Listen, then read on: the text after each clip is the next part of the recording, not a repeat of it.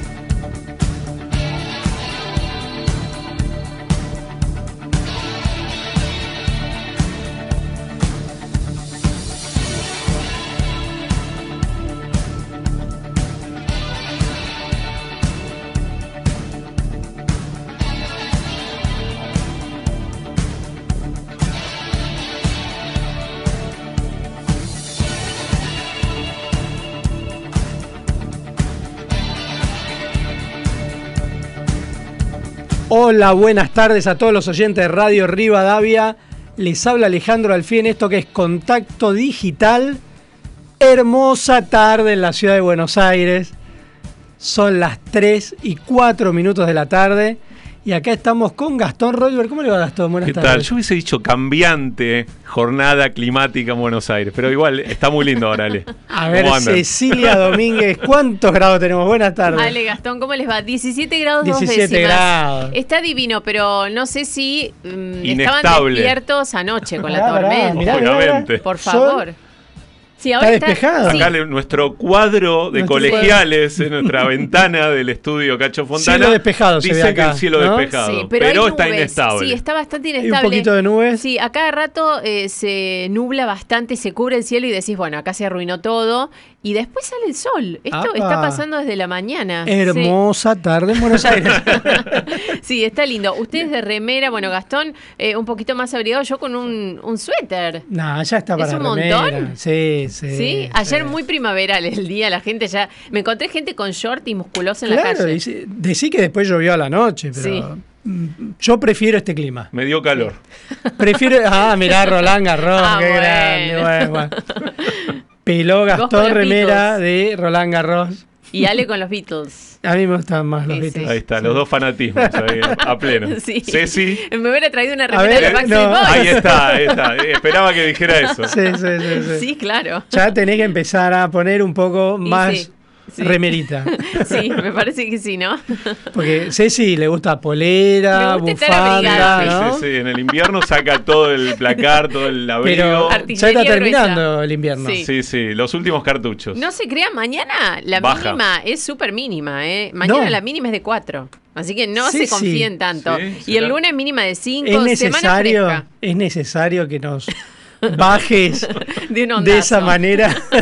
bueno, yo se los anticipo, nada más. Es decir, que hoy hay que disfrutar, mañana 5 grados. Sí. Por eso, que quiera salir hoy, tarde noche, ¿qué le recomendamos que se ponga? Eh, está difícil para, mm, para decidir, ¿no? Sí, un buen abrigo, un buen abrigo y no tan abrigado abajo, claro. Es decir, que aproveche ahora, sí. porque mañana va a ser frío. Sí, sí, Así sería. Yo diría que sí, sí, sí. sí. bueno, ¿y cómo estamos? Muy bien. ¿Qué tal? Qué semana, ¿eh? Aprovechando, yo eh, empecé a aprovechar el fin de semana ayer. Sí, que. Me animé, le contaba a Alejandro fuera de, aire. Eh, les recomiendo una obra de teatro sensacional. De verdad, les digo, no, no exagero. Y, acá en Contacto Digital, en general, siempre recomendamos a los oyentes algunas piezas de la industria cultural y del entretenimiento. La Desgracia, ah, de Juan Martín Delgado. Una obra que va por su quinta temporada pero, pero con la salvedad que estuvo cuatro años en el teatro off, es decir, el teatro independiente, y ahora saltó al circuito más comercial. Ah, qué bueno. Eh, y bueno, eh, se está realizando en el Paseo de la Plaza, muy recomendable. Se lo digo ahora, La Desgracia. ¿Y de qué se trata? Algo chiquito. Bueno, no quiero spoilear, es una, una obra muy autobiográfica, muy relacionada con la historia de Delgado y que tiene una particularidad. Lo único que voy a contar es que músicos, porque es un musical, ah, eso no aclaré. Me gusta, me gusta. Músicos y actores conviven en el mismo escenario. es algo bastante raro de ver. ¿eh?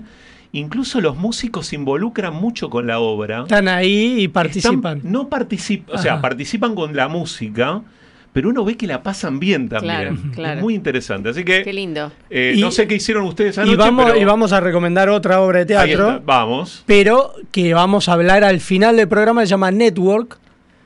Porque justamente decíamos que vamos a estar hablando con uno de los actores de esta obra de teatro que está en el Teatro Coliseo. Y que tiene relación con el mundo de los medios. Exactamente. y que me dijeron que es muy buena. Eh, hay varios personajes que se destacan. Uno de ellos es el entrevistado del día de hoy. Y también otro eh, actor que generalmente vemos en otro rol, nada que ver, que es Coco Silly.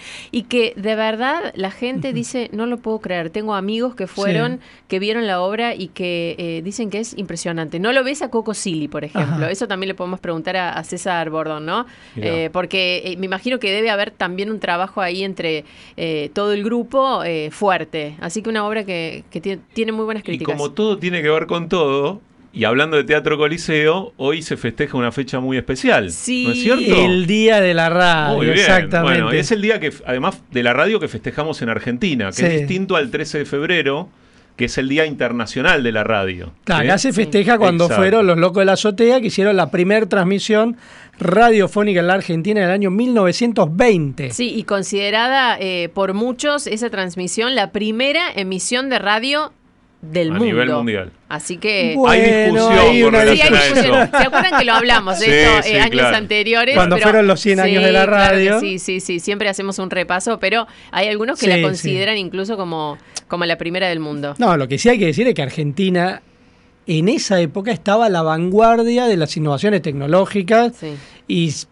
puede haber sido la primera, la segunda, la tercera, pero era una innovación tecnológica muy importante que se producía en la Argentina casi en simultáneo con lo que ocurría en otras partes del mundo. Algo que hay que decir hoy lamentablemente no ocurre. Pasa. Es decir, hoy acá llegan en general cinco o seis años después y ahí estábamos casi en simultáneo Estamos hablando de 1920, ¿no? Otra de época. La, de la velocidad con la que se mueve la tecnología hoy, esa precariedad que tenemos hoy hace que lleguemos un poco más tarde, ¿no? A la innovación. Bueno, de hecho, hoy con el tema de los dólares, los equipos, todo eso, ni, los autos pueden entrar. Sí, Tenemos 30.000 autos varados en el puerto. Totalmente. Y eso te, da la pauta también, Ale, eh, Ceci, les da la pauta de del nivel de intercambio que había con el mundo en esa época, ¿no? La radio, si la radio llega pronto a Argentina, es porque había gente con muchísima visión y con posibilidad de intercambiar experiencias y conocimientos sobre esa tecnología que iba surgiendo. De hecho, en televisión también fuimos bastante pioneros era una época de esplendor de Argentina, ¿no? Mediados Gobernaba Hipólito Yrigoyen. Claro, mediados del siglo XX. 1920, eh, Hipólito Yrigoyen estaba. Y eso fue. La TV después. Claro, la TV, por supuesto, mucho después, pero quiero decir. 1951. Argentina estaba a la vanguardia de todo lo que iba surgiendo a nivel tecnológico en la industria de medios y en otras industrias, no solo en medios. Es una época. que añoramos. que añoramos, exactamente, porque hoy día nosotros, por ejemplo, cuestiones tecnológicas, el celular se te corta cuando estás hablando en la calle. Es decir, no, mejor llamame de un teléfono fijo, porque o, pones internet y viste empieza el circulito que eh, no, no, tenés suficiente banda, ancho de banda para poder ver una película. Es decir, ni siquiera con las tecnologías que ya funcionan hace 30 años. Sí podemos utilizarla eh, naturalmente porque se cortan todo el tiempo. Imagínate una nueva tecnología. Siempre decimos, lo, lo, viví en carne propia en el, en el verano que tuve que hacer muchos kilómetros en el auto. Ya ni hablar internet. Telefonía. Hay lugares de, digamos, de Buenos Aires hacia el sur donde son decenas de kilómetros sin telefonía ya ni siquiera hablemos de datos o de posibilidad de navegar internet. Es decir, no hay comunicación. Bueno, vos hablas del sur, yo te digo del norte, me pasó lo mismo. De repente el celular muerto y eh, también así como eh, se apagó, no, no se apagó, digo, se, quedó sin ningún tipo de señal, de repente la recobra, pero sí, me pasó. Imagínate que te llega a pasar algo ahí en el medio de la ruta, no tenés cómo no, comunicarte. No, no, de verdad, de verdad. Sí, sí, sí. Hacer dedo. Sí. Como antes. Bueno, vos sabés que a mí me pasó, hace unos años fui a una exposición de tecnología y te ponían los cascos de realidad virtual. Entonces mostraban cómo era. Decían, no, porque esto ya en poco tiempo más van a poder usarlo. Y vos preguntabas, bueno, pero ¿cuánto ancho de banda necesitas para usarlo? Y no, acá es imposible. O sea, te la tecnología, se usa, eh, mm. bueno, en Estados Unidos se está usando eh, esos cascos de realidad virtual. De hecho, eh, hay mucho contenido que se empieza a generar para eso pero acá no tenés ni siquiera el ancho de banda para poder utilizar ese tipo de equipamiento tecnológico. Sí, totalmente, Ale. Eh, con el tema de los, de los celulares, además, se va a dar la particularidad, en algún momento va a pasar, naturalmente, Va a llegar la tecnología 5G, que es la que supuestamente va a dar la velocidad. Que ya está en muchos países. Ya está, y está, en, la está en Brasil, está en Chile, acá. Pero el tema es que nuestra red no da para eso todavía. Es que tienen que licitar la frecuencia. Exacto, y si no estamos pensando que tenemos lugares de la Argentina con apagones digitales, imagínense qué sentido tiene venir con esta tecnología que todavía no mm. podemos soportar. No hay, no hay manera. Y te llevo ahí a otro tema. Y es que acá el gobierno, en vez de incentivar las inversiones en tecnología, lo que hace es sacar un decreto para controlar el precio de que te cobran y entonces las empresas no invierten ninguna porque dicen a pérdida no vamos a invertir nada y entonces finalmente tenés un atraso tecnológico también producto de decisiones de gobierno. Claro. Claro, por eso es, doble el, problema, o triple, si pensamos un poco en las vías de, distribución. Pero bueno, nos quedamos con esa ventana en 1920 ¿eh? y llegamos ahora, en donde sí, Argentina era líder en tecnología ligada o vinculada a la comunicación y recordamos a los pioneros de la radio, que son los que nos dieron el pie para llegar a este momento. ¿Y qué consigna tenemos para el día de hoy? Tenemos consigna sobre lo que pasó durante la semana. Sí, sí, porque ahí eh, ese ah, suspiro significó todo, dijo todo. Eh, Ale, la consigna es para vos que estás escuchando del otro lado, ¿qué opinás de las polémicas declaraciones del presidente Alberto Fernández sobre el suicidio de Alberto Nisman y su deseo que Diego Luciani no haga algo así, esto entre comillas, ¿no? El suicidio, como dijo Alberto, eh, de Nisman y su deseo que el fiscal Diego Luciani no haga algo así. ¿Y a dónde pueden llamar? Pueden comunicarse a través de nuestras redes sociales. Estamos en Facebook y en Instagram, también en Twitter, arroba contacto 630. Y eh, por supuesto, pueden dejarnos un mensaje a través de nuestro número de WhatsApp 11 50 26 8630. Un audio o un mensaje de texto. Vos sabés que eh, hubo toda una discusión porque Juntos por el Cambio presentó un pedido de juicio político contra Alberto Fernández justamente por esta cuestión. algunos no firmaron, ¿no? Que Manes y Gerardo Morales. Sí. Ahí, eh, bueno ellos no firmaron, se discutía acerca de cuál iba a ser la actitud, por ejemplo, de Milei, que en un principio no estuvo claro, pero ayer dijo que él iba a apoyar ese pedido de juicio político. Justamente es uno de los temas que vamos a preguntarle ahora cuando hablemos con Javier Milei. Eh, por qué va a apoyar este pedido de juicio político, pero que realmente convulsionó la Argentina esta semana, junto con, hay que decirlo, las manifestaciones que hace el kirchnerismo para apoyar a Cristina Kirchner. Eh, hoy veía que pusieron eh, vallas alrededor de la casa y escuchaba que ahora la manifestación la van a hacer ahí en una plaza que está cerca. Suspendieron la que estaba acá en Parque Lesama para ir ahí a hacer en Recoleta la manifestación. O sea que va a ser, dentro de un rato va a ser... Se convocan en Juncal y Paraná y veremos qué pasa. La verdad es que hay, hay algo que yo no termino de entender, ¿no? Que es ¿por qué este tipo de manifestaciones tiene eh, una libertad total cercenando la posibilidad de otros de vivir su vida normal? porque acá se plantea todo como una cuestión de que no dejan que... Pero vos podés hacer lo que quieras mientras no molestes a otros. Y acá hay una realidad que hay gente que vive en ese lugar. no, es una plaza pública que es un espacio abierto donde de última, los que viven enfrente de la plaza también están perjudicados. Pero acá es una arteria angosta, un lugar residencial. Entonces, no es que uno puede hacer lo que quiera. Y esto da a entender como que cualquiera puede hacer cualquier cosa. Sí, y en cierto punto es lo que pasa en todas las manifestaciones, eh, en distinto grado, pero eh, siempre está esa discusión. Eh, ¿Hasta qué punto se puede uno manifestar sin molestar la vida del otro, ¿no? Sin molestar cómo se eh, cómo va a trabajar o cómo vive o en dónde está o qué hace, siempre está eso, ¿no? ¿Hasta dónde? ¿Hasta dónde? Hoy se manifestaban comerciantes de la zona, de esas cuadras, diciendo que en estos días tuvieron pérdidas de arriba de los 200 mil pesos. O sea, ¿quién les paga eso? a los que, quieren trabajar. Yo digo, además, no es que fueron, hicieron una manifestación una, dos horas, se fueron. Tuvieron ahí durante 48 horas. Es decir, realmente vos no podés tomar un sector de la ciudad e instalarte y bloquear ese acceso durante dos días. Porque es imposible vivir así. Pero, ¿y la irresponsabilidad de alguien que está en la gestión? Es decir, la vicepresidenta electa y en ejercicio, que no tiene dos dedos de frente para decirle a los militantes no molesten a los vecinos, una cosa elemental, ¿no? No le importa. Elemental. Bueno, yo creo que a ella no le importan ni los vecinos, ni nadie.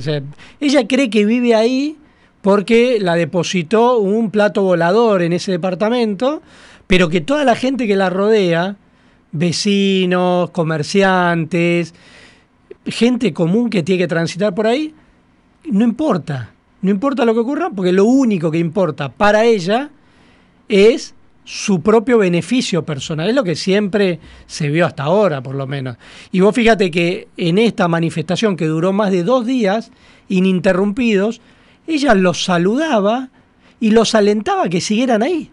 De hecho, el otro día se puso la gorrita que decía CFK 2023, que se la dieron. En ningún momento le dijo, bueno, gracias, ya pueden volver a sus casas, ¿viste? Algo.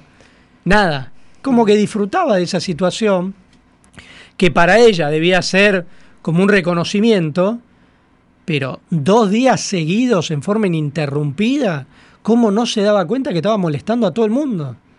O sea, un país donde no se respeta las mínimas leyes de convivencia, porque estas son leyes de convivencia, es decir, yo, insisto, puedo hacer lo que quiera mientras no moleste al resto. Entonces, cuando ocurren estas cosas, uno siente que hay, hay ley para unos y, no ley para otros, o hay una ley distinta para cada uno. No hay manera de construir un país así. Tiene que haber una mínima base de respeto para poder transitar y convivir pacíficamente entre todos los que habitan un sector, sea tres cuadras de un barrio, sea una ciudad entera, una provincia o un país. Bueno, pero si ni siquiera quiere que la puedan juzgar por supuestos delitos que cometió. O sea, viene la acusación del fiscal en la causa vialidad, el trabajo del fiscal es acusar, justamente, y le están haciendo la vida imposible al fiscal que cumple con su trabajo. Entonces, ¿qué se puede esperar de esa gente después cuando organiza una protesta? Y bueno, que no respeten a nadie, ni siquiera a los propios vecinos. Bueno, vamos a ir a una pequeña pausa y la primera entrevista de Contacto Digital. Contacto Digital, un puente entre las personas y los medios.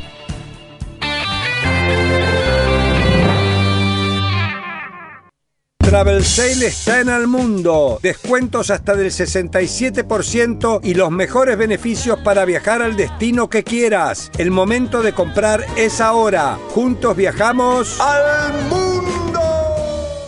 Para los que somos arriesgados, enamoradizos, exagerados o impulsivos y lo sentimos en la panza, existe Sertal Perlas. Porque está bueno ser tal como sos. Sertal Perlas es una cápsula blanda de rápido alivio para los dolores y malestares digestivos.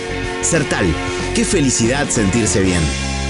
Te presentamos Cenelis Mareos para aliviar el malestar de tus viajes.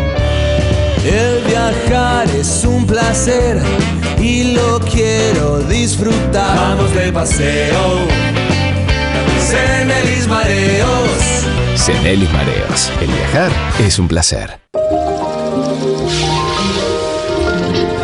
La fuerza y la energía te acompañan en Jujuy.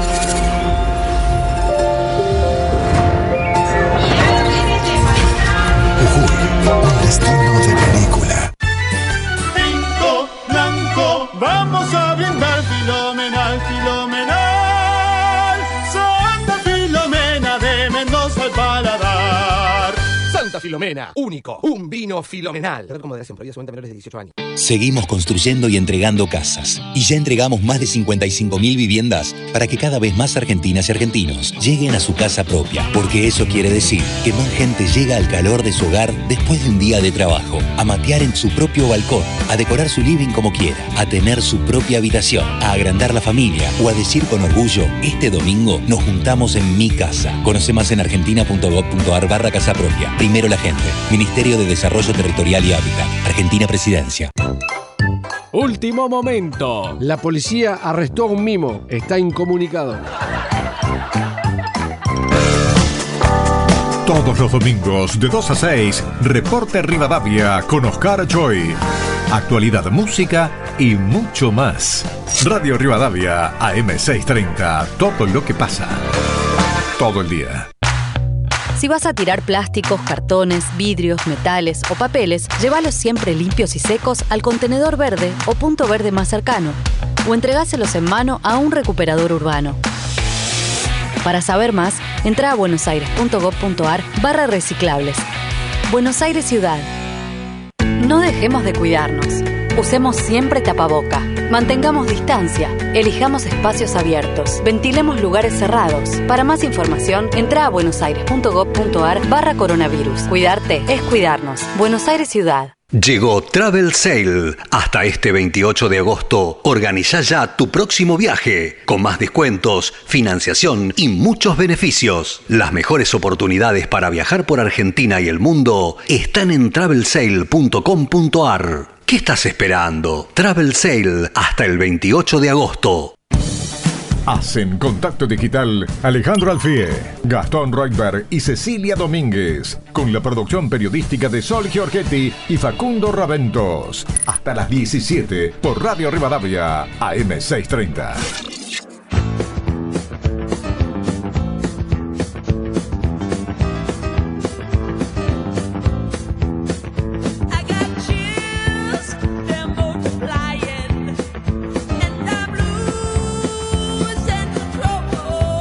Buenísimo el programa como todos los sábados. Es verdad, 1920, ahí arranca la, eh, la revolución radical. Gobernaba Hipólito Yrigoyen de, de la Unión Cívica Radical.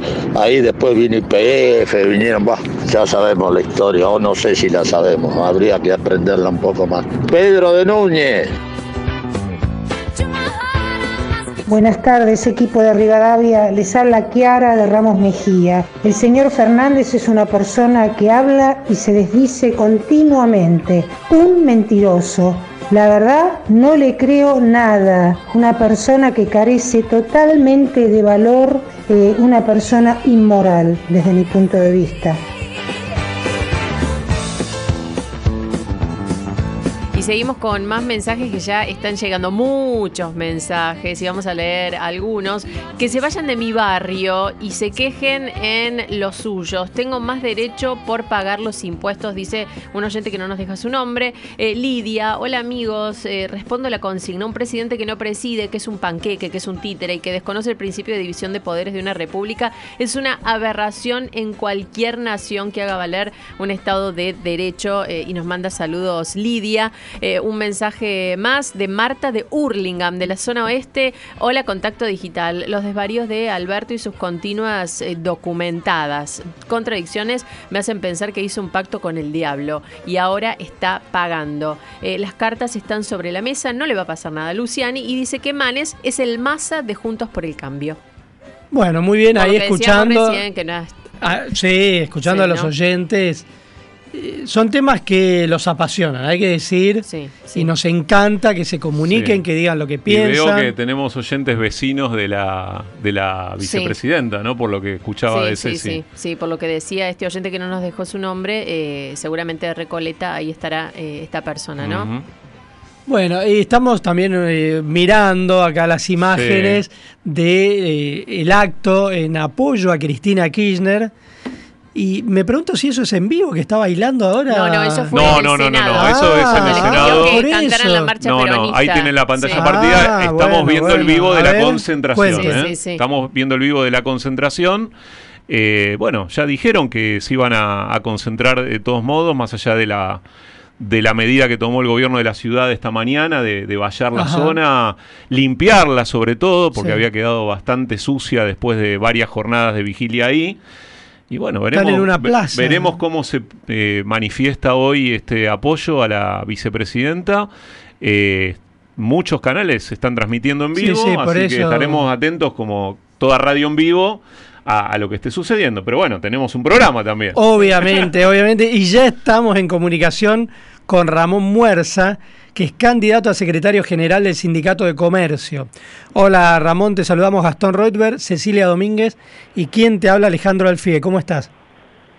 Hola Alejandro, hola Gastón, hola Cecilia, todo bien, trabajando mucho. Bueno, muchas gracias. Eh, vos sos delegado gremial en Coto y ahora vas como candidato a secretario general del gremio. Te quería preguntar, primero, ¿por qué buscas desplazar a Cavalieri en la conducción del gremio de comercio en estas elecciones que se van a realizar ahora ya el 15 de septiembre? yo soy, hace 38 años que trabajo en Coto, bueno, soy el delegado general de todos los Cotos, hay 120 delegados y yo soy el delegado general de todos ellos por 1.050 compañeros en condiciones de votar. Bueno, hay un montón de, situaciones que porque queremos hacer un asunto la opción dentro del comercio, porque, bueno, esta situación, la principal situación, ayer estaba recorriendo locales y encontré con compañeros de disco que me dice yo hace 24 años que trabajo en disco, 24 años que padecemos la paritaria que dijo y así pasa acá, compañero, en la empresa que vos te junté. Ramón, eh, no te estamos escuchando bien. Eh, te volvemos a llamar porque se escucha todo entrecortado. Estoy en el auto. Ah, por eso, claro, ¿no? A ver. sí, eh, hace mucho ruido. No, hace muchísimo ruido. No. sé si podés frenar en algún lugar o... Es, mi, es mi celular, es mi celular, me, me, me acaban, me dicen, yo ahora voy a frenar, pero es celular el que hace ruido. Ah. A ver, eh, sí, si podés eh, frenar en algún lugar y, y, te volvemos a llamar ahora en, nada, en un minuto, pero lo que pasa es que se va escuchando entrecortado. Justo al principio del programa hablábamos de las comunicaciones, ¿no? que se entrecortan y este gobierno ha logrado que el teléfono celular se transforme en un teléfono fijo de línea porque para poder hablar tenés que estar quieto en un lugar. Ojalá funcionara como un teléfono de línea, ¿no? Con esa fidelidad.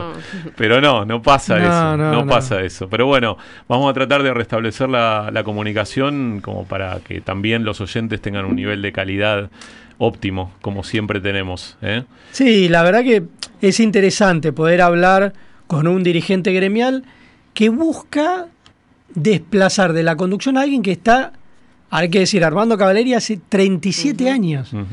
Que gremialismo lo que tiene es eso, ¿no? Las reelecciones indefinidas.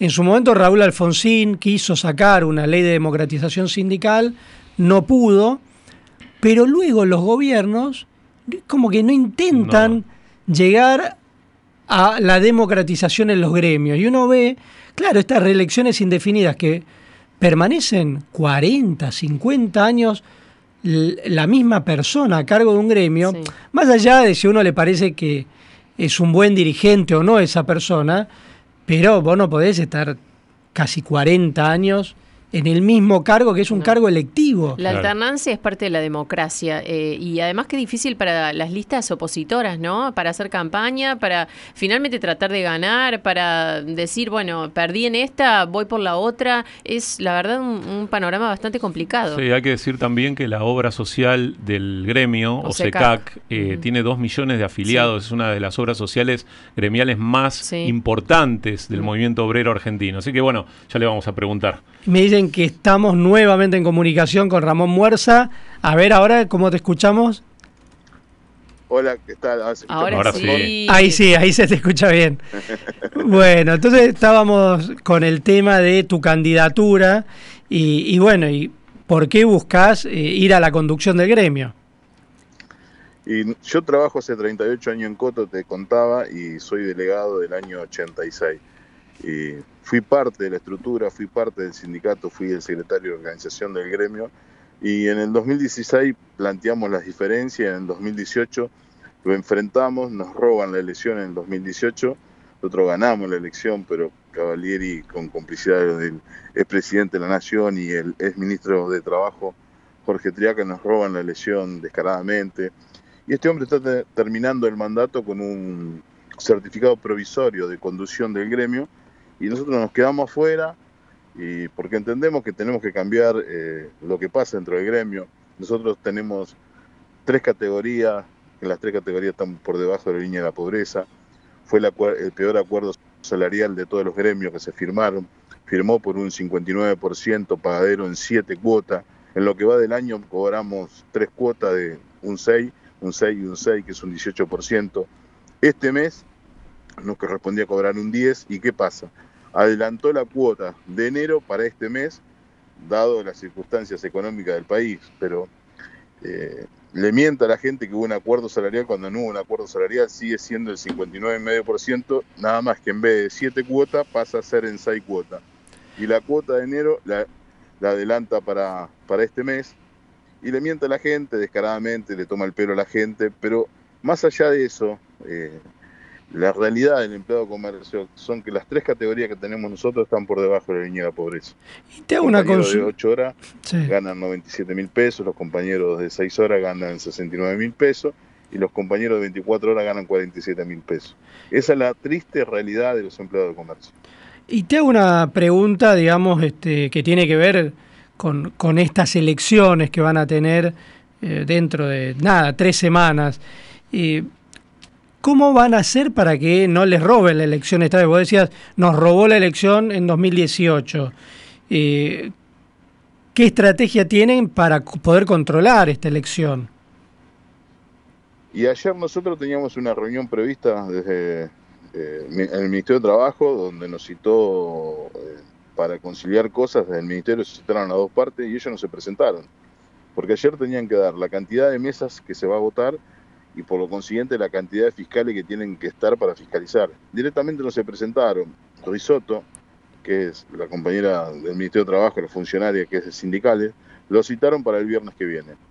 Bueno, y esperemos que el viernes que viene se presenten y que digan la cantidad de mesa y que autoricen la cantidad de compañeros que puedan fiscalizar la elección y que el Ministerio de Trabajo sea eh, el ente que regule y que para ninguno de los dos lados, o sea, que que, tome la decisión de controlar la elección y que sea pareja, o sea, el que gana, gana y el que pierde sigue militando.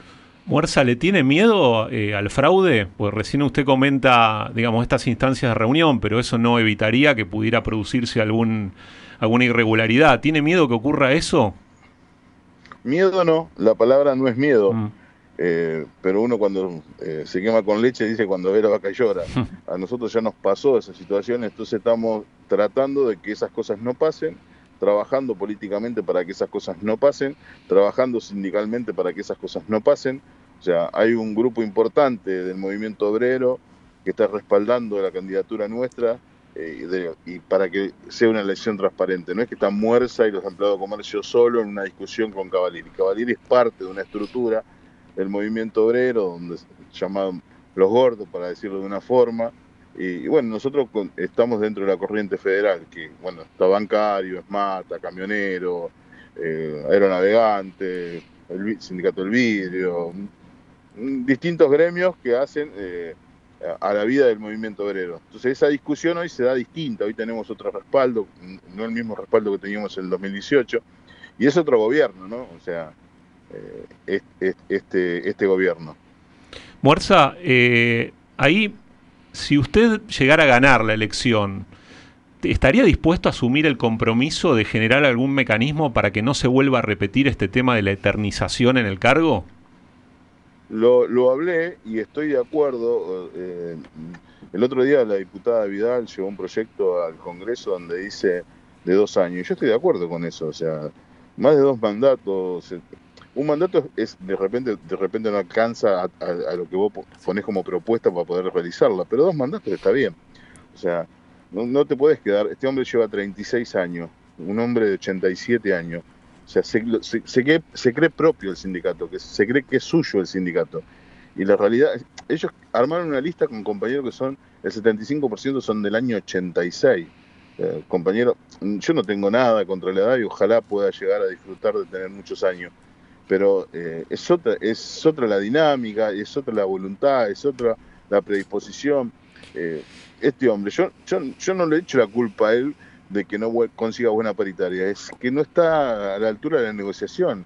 Los empresarios lo llevan por delante en una discusión, acuerdan eh, cosas beneficiosas eh, para, para, para las empresas y no para los trabajadores, porque el que está del lado de los trabajadores no tiene la fuerza para el reclamo. Muerza, eh, más allá de, la cuestión salarial, que por supuesto es un gran punto eh, de la que hablaba hace un ratito, eh, ¿qué condiciones podrían mejorar? ¿Qué condiciones laborales podrían mejorar los empleados de comercio? ¿O cuáles fueron dejadas de lado en todo este tiempo? Nosotros estamos hace 16 meses con un afiche en la calle que dice por más salud y por más salario.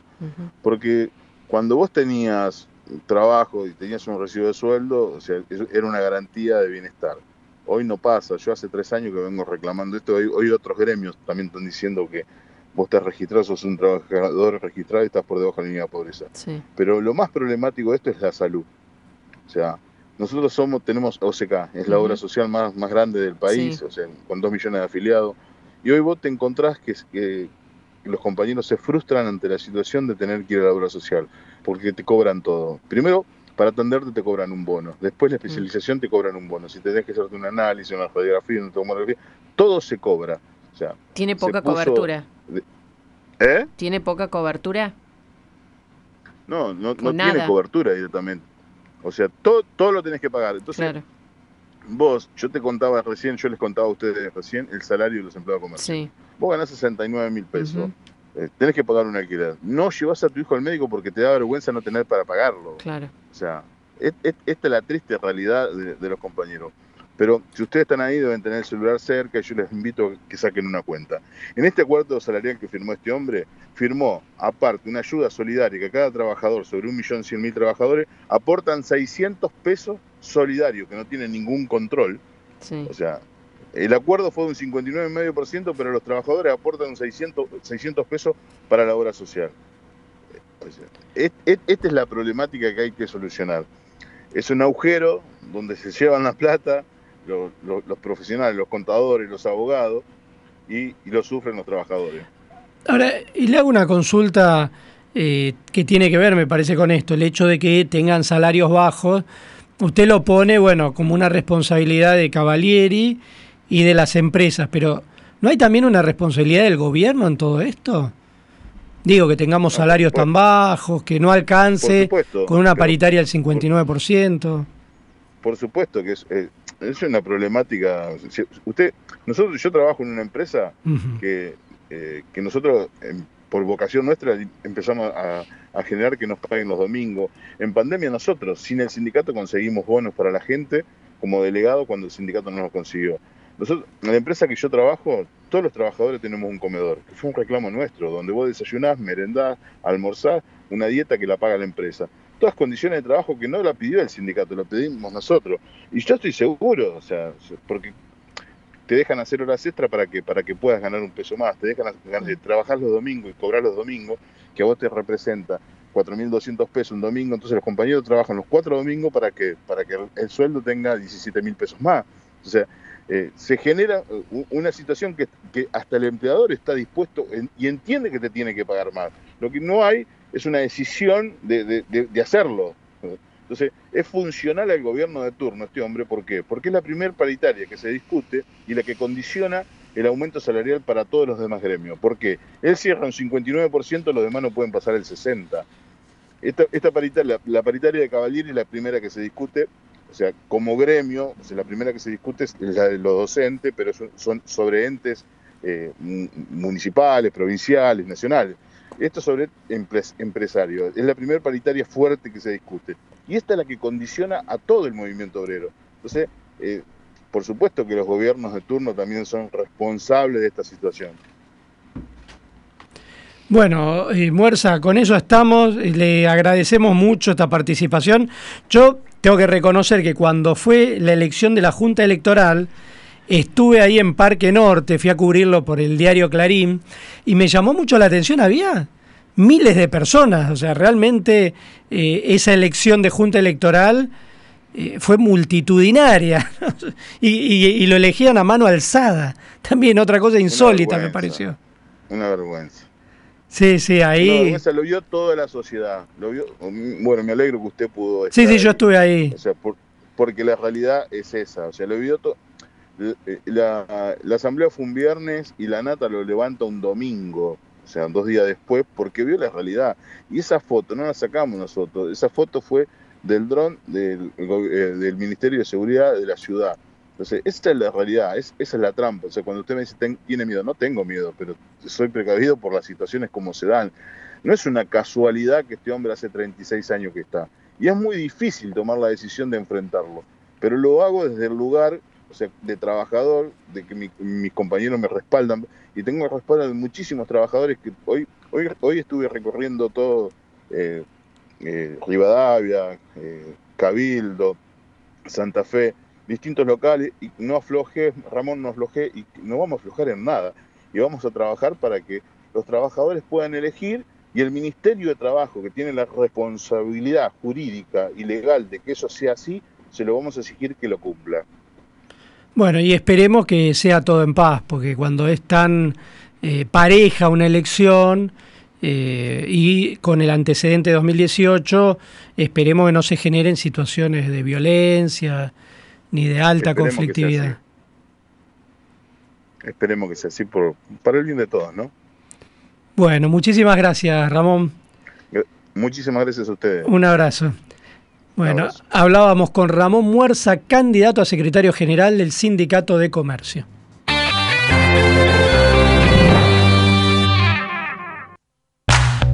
Si vas a tirar plásticos, cartones, vidrios, metales o papeles, llévalos siempre limpios y secos al contenedor verde o punto verde más cercano, o entregáselos en mano a un recuperador urbano. Para saber más, entra a buenosaires.gov.ar barra reciclables. Buenos Aires Ciudad.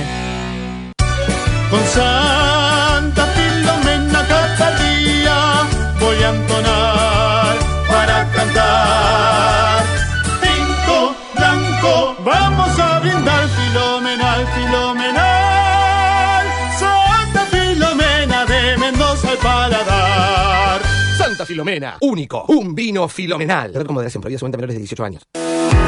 Escucha Radio Rivadavia cuando y donde quieras. Seguinos en Spotify y entérate de todo lo que pasa todo el día. Vieja, vengo del médico. Me dijo que tengo un gato enterito con uniforme. Y la mujer dice, ponete los anteojos. Ahí dice gastroenteritis coleriforme. Recuperamos 1.700 kilómetros de vías y reconectamos 56 localidades en todo el país. Conoce más en argentina.gov.ar barra transporte. Primero la gente. Argentina Presidencia. Chamas Group.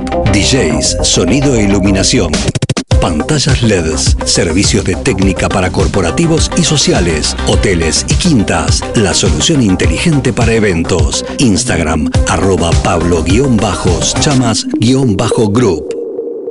Cuando los precios se ponen locos, Mayorista Jaguar sale al rescate con promociones imbatibles. 15% de descuento en fideos y vinos varietales, combinable con promociones bancarias. Oferta válida en todos los salones del 25 al 28 de agosto. Aplican topes y condiciones. Consulta en jaguar.com.ar.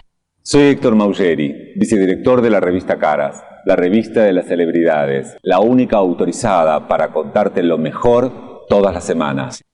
Exclusivo. Marta Ford, la heredera. A los 18 años, la hija del recordado Ricardo Ford habla de su vocación por el canto y sus ganas de crecer como artista. Asegura que aprendió a administrar su economía y no descarta vivir en Miami. Galmarín y Massa celebraron sus 26 años de amor. Natalia de Negri en Grecia. Nunca bajo los brazos y espero que mi vida sirva de inspiración. Ingresá al Mundo Caras y recorre con nosotros la Red Carpet. Somos CanCat con Can de Perro, Can de Gato y con AMPTTLGT de Amo a mi perro Toto, también llamado el Gordo Toto. Somos CanCat, con todo para el bienestar animal. Ahora podés ver los pases entre los conductores de nuestra programación. Ingresa a rivadavia.com.ar, cliquea en la cámara y listo. Entra, mirá y disfruta. Radio Rivadavia, AM630. Todo lo que pasa, todo el día. Contacto Digital, un puente entre las personas y los medios.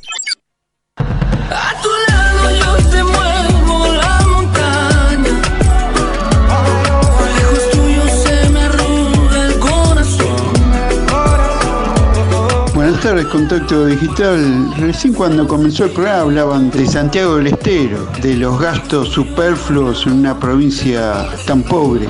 Y de ese avión cisterna que se hablaba que iba a comprar el gobierno. ¿Qué se sabe de eso? Poner un tremendo gasto por una provincia que no sufre de incendio. Oscar de Lomas, gracias. Hola, amigos de Radio Rivadavia. Yo creo que Cristina tendría que irse a La Matanza o a, o a esos lugares donde están su gente. No estar molestando ahí a los chetos. No sé cómo está ahí entre los chetos, Cristina. Es para joderles la vida.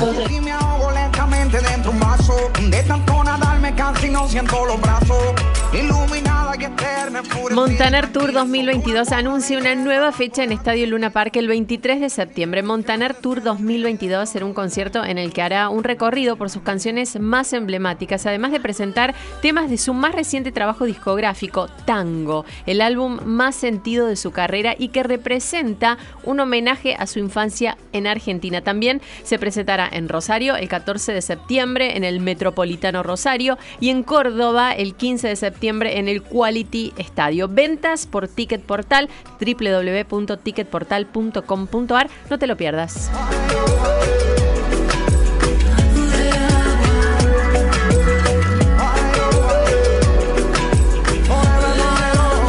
Y vamos con algunos mensajes de oyentes que se suman a la consigna eh, y vamos a leer uno de Ricardo. Alberto justo va a hablar en a dos voces. Ironía o casualidad de un tipo que se contradijo toda la vida, ¿no?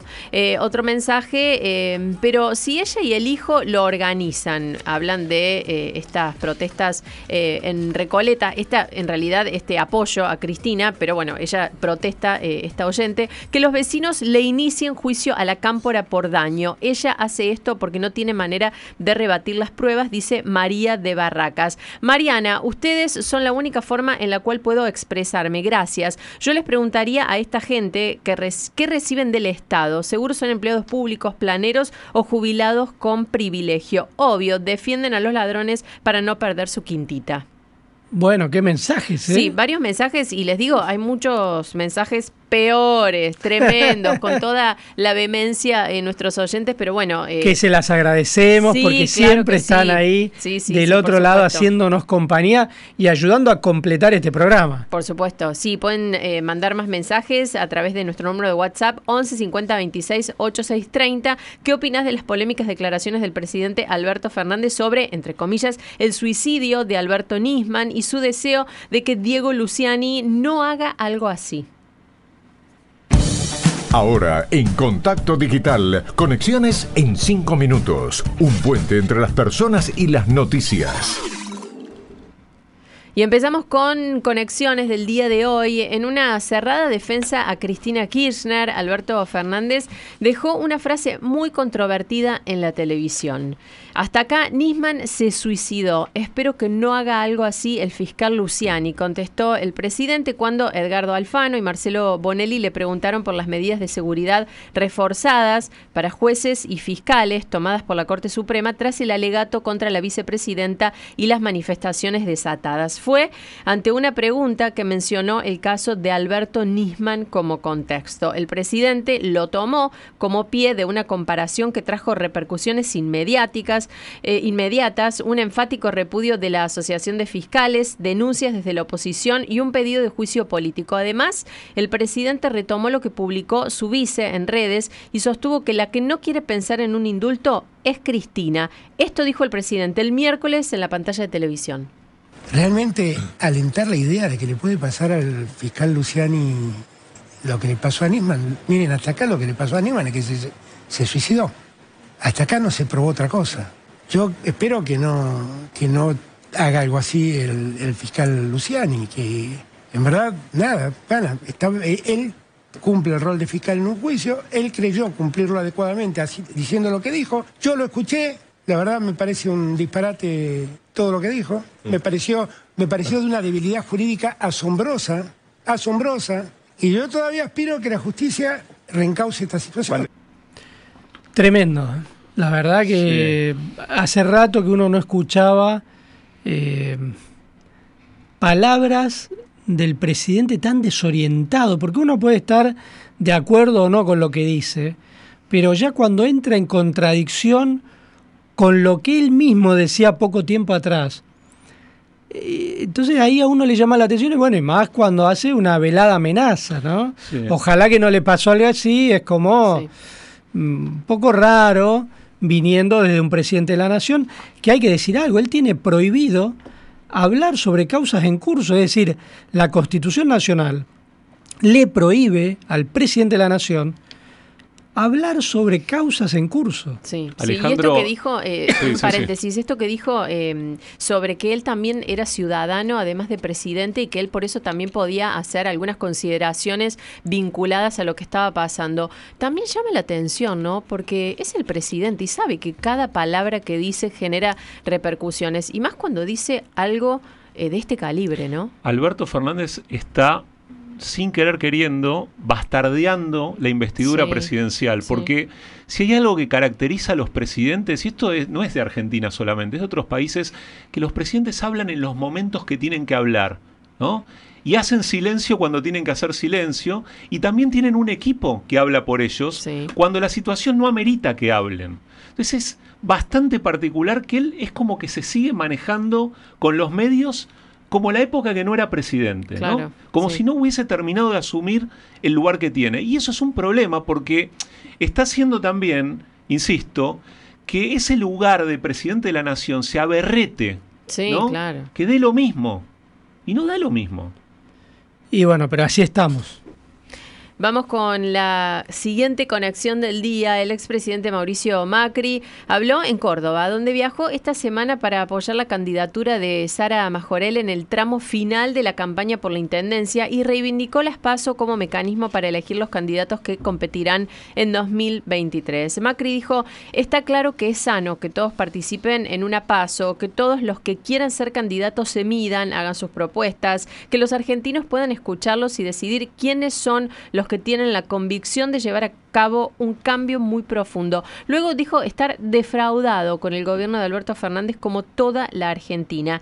Llegaron a un 50% de pobreza. Realmente, ¿quién no lo estaría? Hablamos de una administración que no tiene un plan, un equipo ni visión de futuro. Solo quisieron lograr poder e impunidad, dijo el expresidente. El fundador del PRO aprovechó además para contestar con ironía a Cristina Kirchner y dijo, parece que José López hubiera sido funcionario mío. Increíble, realmente. Yo cuando vi la acusación de Cristina Kirchner, dije, pero ¿qué le pasa a esta mujer? Porque uno puede decir que ella reconozca alguna cuestión o no, que no haga autocrítica, pero que diga, bueno, yo no tenía nada que ver con José López, la plata que se robó, yo no vi un mango, o que de alguna manera tome distancia. Pero el A, pero Macri, también en los bolsos de José López, fue algo insólito realmente. Bueno, y cerramos conexiones con Guillermo Pérez Roldán Confidencial, que es una nueva serie documental que ya está disponible en Star Plus y que presenta tres episodios contados en primera persona por el extenista argentino que de manera descarnada, eh, se las recomiendo, digo, si no la vieron todavía, testimonio en primera persona demoledor, eh, recuerda la experiencia vinculada a la violencia en el ámbito deportivo ejercida por su padre y entrenador, Raúl Pérez Roldán. El estreno reúne los testimonios de grandes figuras del deporte de la raqueta, entre ellos los ex tenistas argentinos Gabriela Sabatini, Mariano Zabaleta, Juan Pico Mónaco, Guillermo Coria, Javier Fran y Martín Jaite, entre otros, los españoles Alex Correcha, Sergi Bruguera y Carlos Costa, los ecuatorianos Andrés Gómez y Nicolás Lapenti, y el ex número uno del mundo, el checo Iván Lendl. Junto con ellos también brindan aportes los periodistas Gonzalo Bonadeo y Guillermo Salatino y el neurólogo Facundo Manes. Ustedes saben que la investigación original la publicó, hubiese sido deseable que en el documental de Star Plus esté presente, la publicó el periodista Sebastián Toroc en La Nación, que difundió el primer testimonio de Pérez Roldán que da pie a este documental. Vamos a escuchar una brevísima parte del tráiler para los que todavía no vieron la serie y se quieran enganchar en Star Plus. De 17-jarige Guillermo Pérez Roldán. Guillermo ganó muchísimos torneos junior, pero el dato más sobresaliente es que ganó dos veces Roland Garros. Es muy raro que alguien repita títulos en junior, pero bueno, era parte de la lógica de potenciar la leyenda.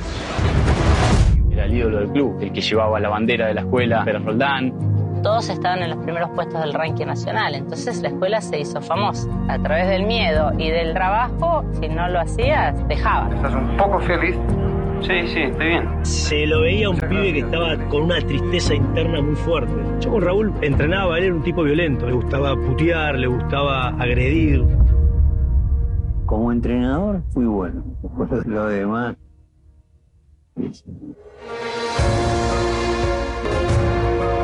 Yo era un chico que todos pensaban que era antipático, hablaba bajito, mirando siempre para abajo. ¿Por qué? Porque tenía miedo hasta de Bueno, escuchábamos parte del tráiler ¿no? de este documental, eh, muy recomendable. La verdad que me Tremenda cuesta, historia, ¿eh? cuesta encontrar un testimonio de esta naturaleza. Habla el padre también Sí. en el documental, es ot- otra cosa importante, realmente un hallazgo del- de la producción del documental. Por supuesto niega todo, niega todo, eh, de alguna manera justifica su método de trabajo, eh, donde evidentemente la violencia física estaba incorporada, y por supuesto, y contaba Ceci recién, eh, hay otros testimonios, como el de Mariano Zabaleta, que es una historia de alguien que cortó a tiempo con ese método de trabajo, pero que también tuvo un costo económico. Él tuvo que resignar un premio que ganó en torneos para poder abrirse de eh, la gestión de entrenamiento del padre de Pérez Roldán. Así que tremenda serie documental, un testimonio eh, descarnado, un tipo que, bueno, que ha quedado marcado para toda la vida por esa experiencia tan de adolescente, además, pues estamos hablando de un tenista eh, precoz, alguien que además se proyectaba como un número uno, pero claro, muy pocos conocían esta historia de cómo estaba sufriendo él. Claro, sí, decían que en el entorno del tenis era conocido que el padre era violento, no sé hasta qué punto sabían eh, que era tan violento, pero eh, no trascendía eh, públicamente esto. Sí se conocía que era violento, pero es eh, realmente los detalles que se conocen sin siquiera haber visto la serie son eh, Y vos decías que La Nación, y Sebastián Toroc publicó Sebastián la primera nota. Toroc publicó el primer testimonio de Pérez Roldán, eh, que de alguna manera le da pie a que él se haya animado también Claro. a participar de esta serie documental prestando esto- estos testimonios y también la participación prácticamente masiva de las figuras más importantes Sí, del claro. tenis argentino de los últimos tiempos.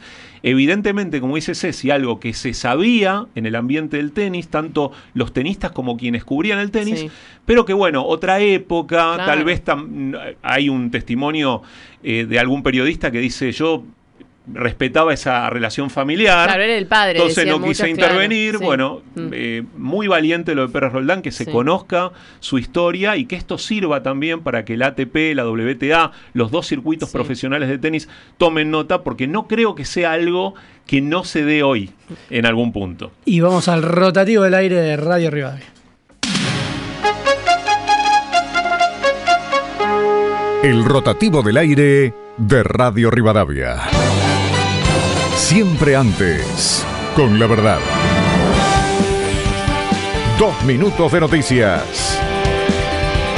Es la hora 16 en Buenos Aires, la temperatura 18 grados, el cielo está parcialmente nublado, la humedad 38%.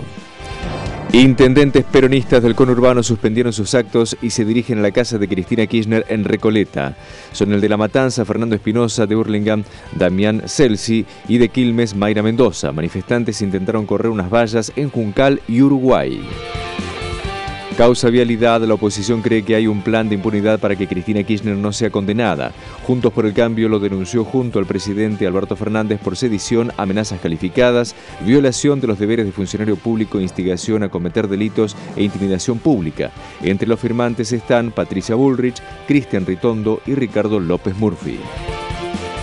Temor por una nueva guerra civil en Libia. Enfrentamientos armados dejan 12 muertos y 87 heridos en la capital Trípoli en medio de una crisis política desatada por la disputa entre dos gobiernos autoproclamados.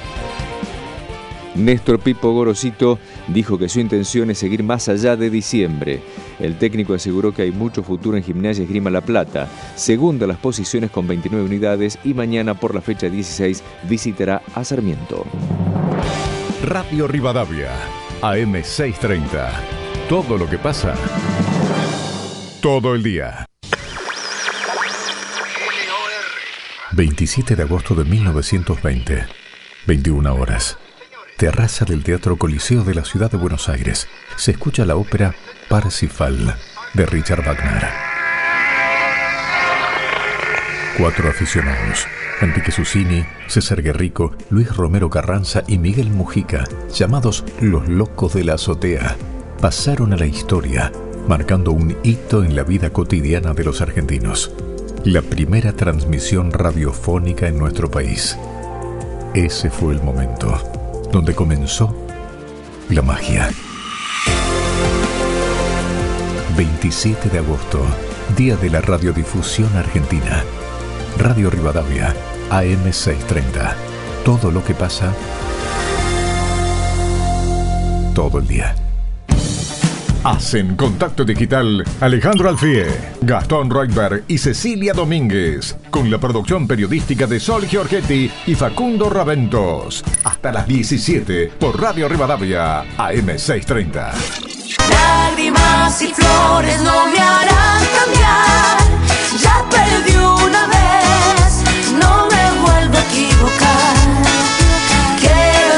estamos escuchando a la Sole porque Soledad regresa, sí, el 29 de octubre al Movistar Arena de Buenos Aires. Soledad presentará un mega show con sus canciones más icónicas y promete una fiesta para toda la familia. Conseguí tus entradas en www.movistararena.com.ar barra show barra Soledad. Cómo.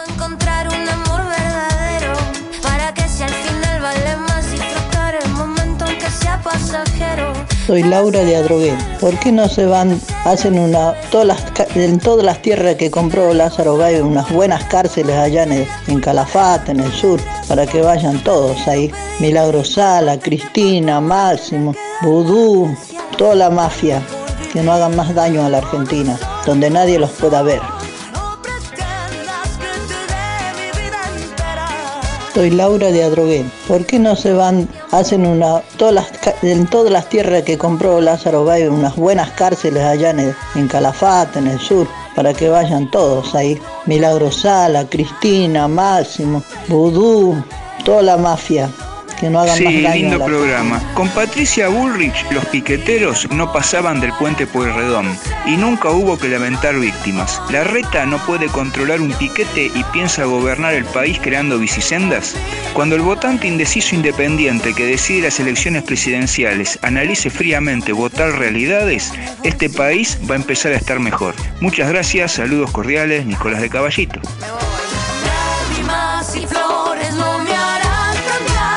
Vamos con más mensajes. Silvina de Caballito dice que Cristina se está vengando, eh, vengando de los ricos, eh, porque la reta dice bastante flojo. Por lo que pagan de ABL en esa zona de Cava, deberían haber desalojado a esa gente en 24 horas. Silvina de eh, Caballito. Y otro mensaje más de Diana.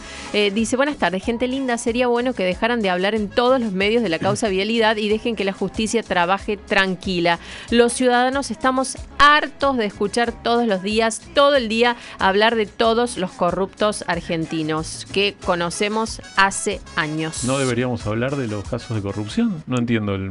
el Bueno, mensaje. cada oyente tiene su opinión. Nosotros Diana- vamos a seguir Sí, no, hablando. No, está bien. Digo, yo, yo creo que el- digo, me parece importante marcar que el rol del periodismo, de la prensa, de los periodistas, es justamente transparentar estas cuestiones Sí, para que no sí. queden abajo de la alfombra. Sí, Y contar las cosas que ocurren. Claro. Y la verdad que esto está ocurriendo. Por eso, ¿por qué lo vamos a, a ocultar? Sí, Diana completa el mensaje diciendo, rezo todos los días por los integrantes de la justicia y pido sean independientes. Sin justicia ningún país sale adelante y nos manda saludos. Bueno, gracias Diana, que está cansada ya de, de escuchar hablar de, de estas causas. Y sí, la verdad que todos estamos cansados, pero, Pero no tenemos otra opción que hablar de lo que ocurre Sí. y en este momento realmente este juicio es muy importante. El fiscal Luciani hizo la acusación que provocó este cimbronazo, como no se había visto en, décadas, yo creo, ¿no? de una dirigente política como la vicepresidenta Cristina Kirchner, que se victimiza y moviliza a su gente para que la defiendan. Bueno, justamente hoy están con esta protesta en la puerta de su casa, con lo cual no podemos no hablar de lo que está ocurriendo. Esa es nuestra tarea. Sí, Bueno. de- de- digo, que después cada uno puede Sí. tener su opinión y Sí, es- libre de expresar Sí. su opinión, pero, pero a mí me parece importante que en una sociedad democrática, eh, así como el periodismo se expresa, los oyentes se expresan, pero no pensar que hay cosas que hay que ocultar porque molestan o...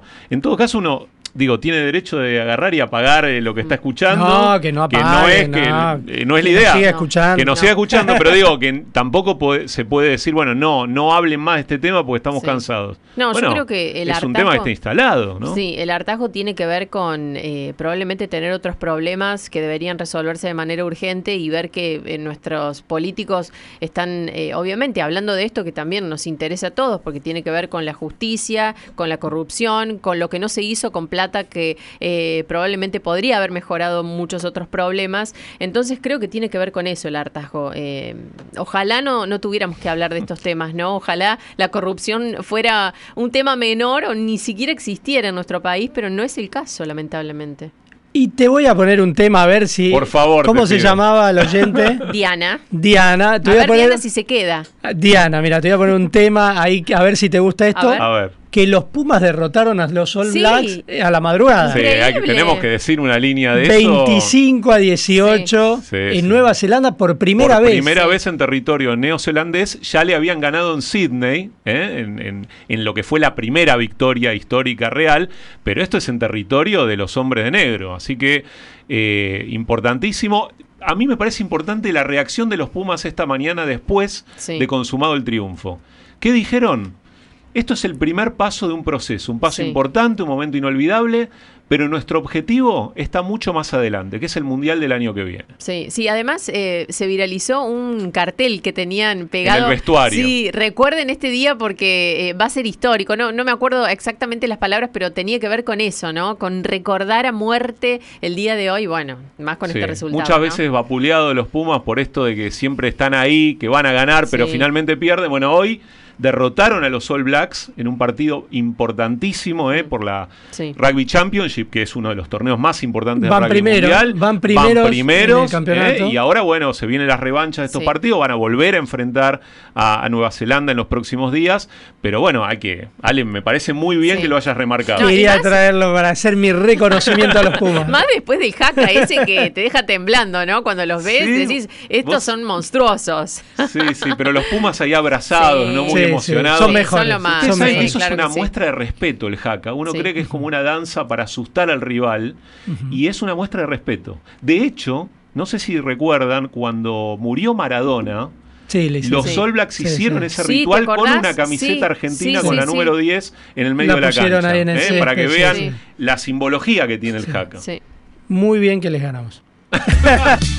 La información más importante que tenés que saber te la cuenta Cecilia Domínguez en Contacto Digital, un puente entre las personas y los datos.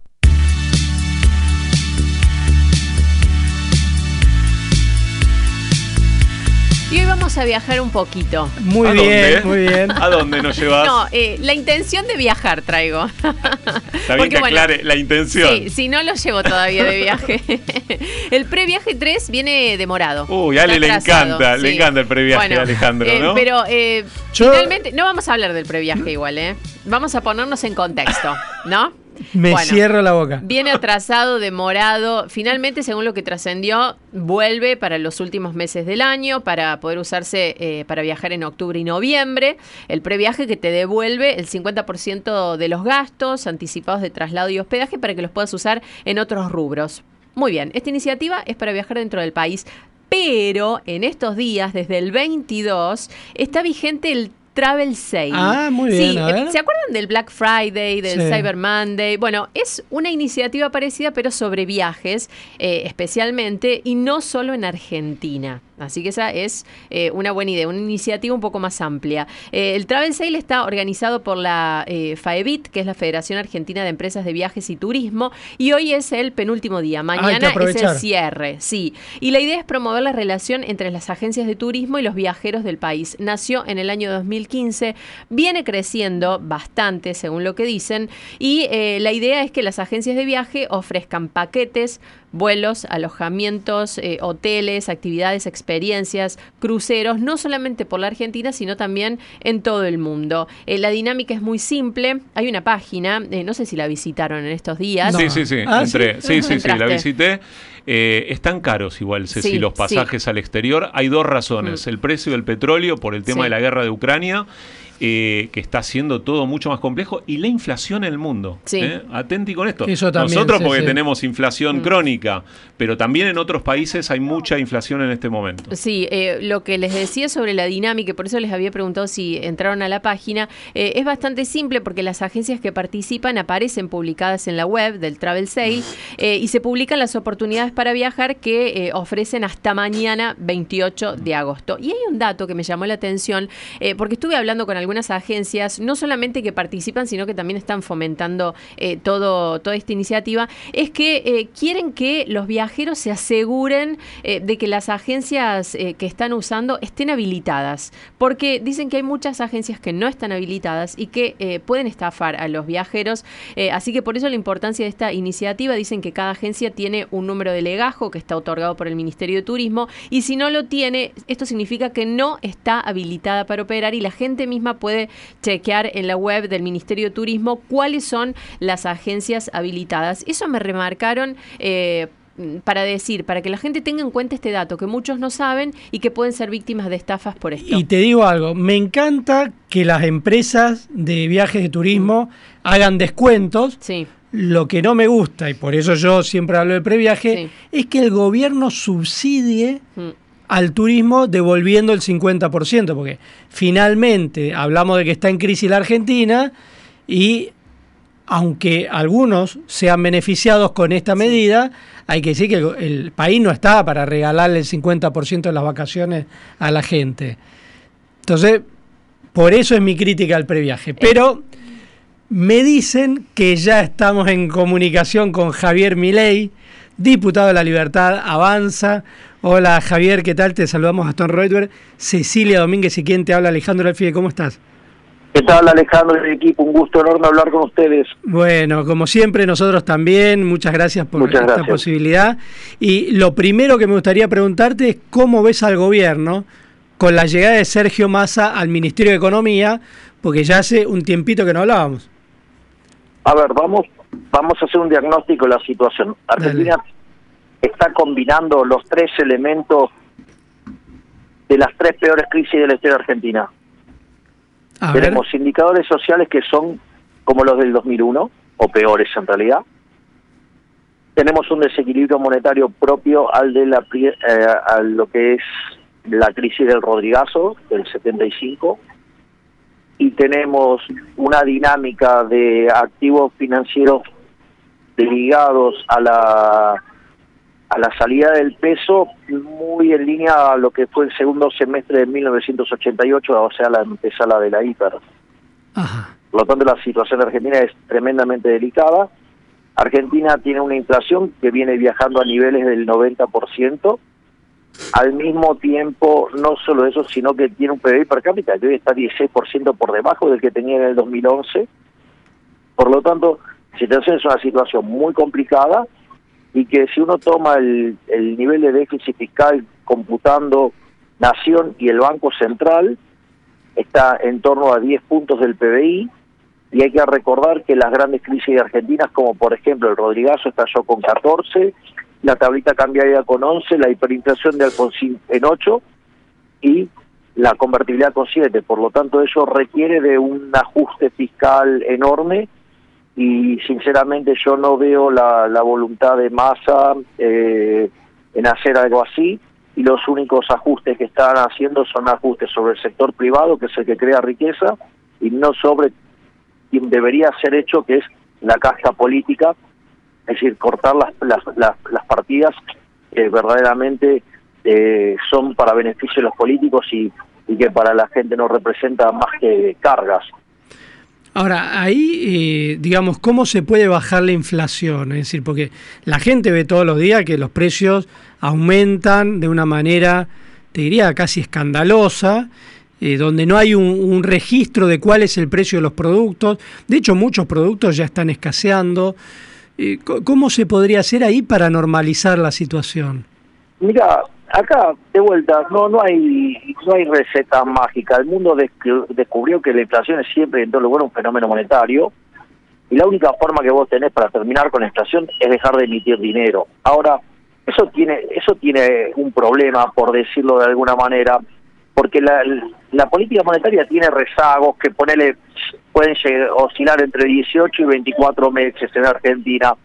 Entonces por más que vos cortaras hoy con la emisión monetaria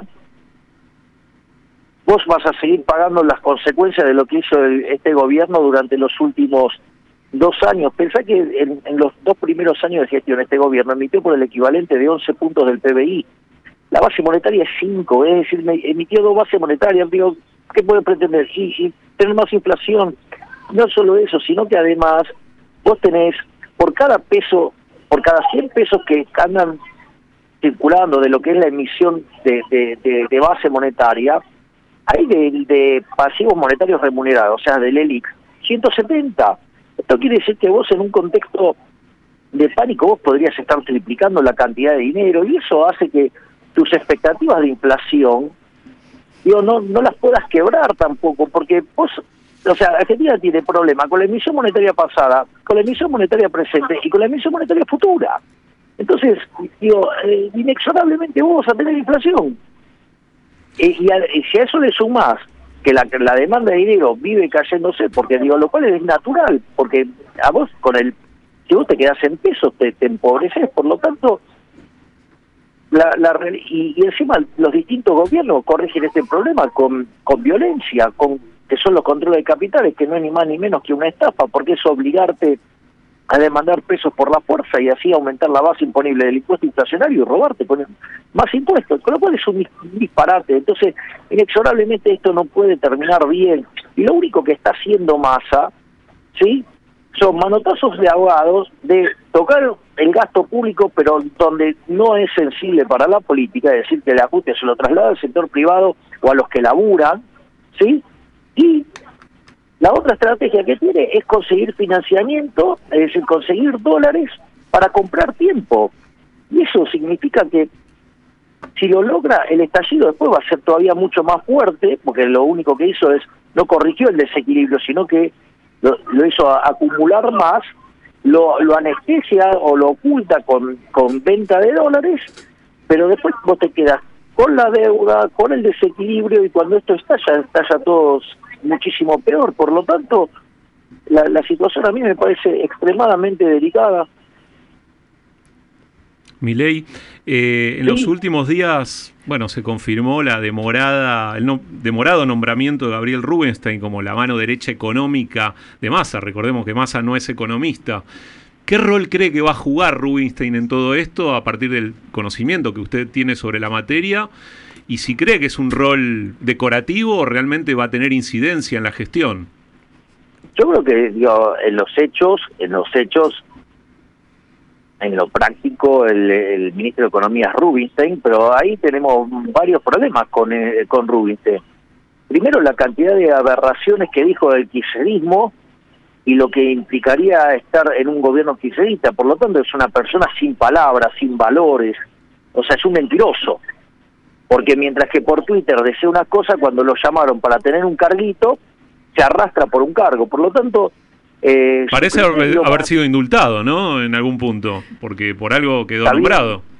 está bien, sí, pero de vuelta, pero pidió perdón. O sea, o sea pues se arrastró, mm. se arrastró para tener un cargo.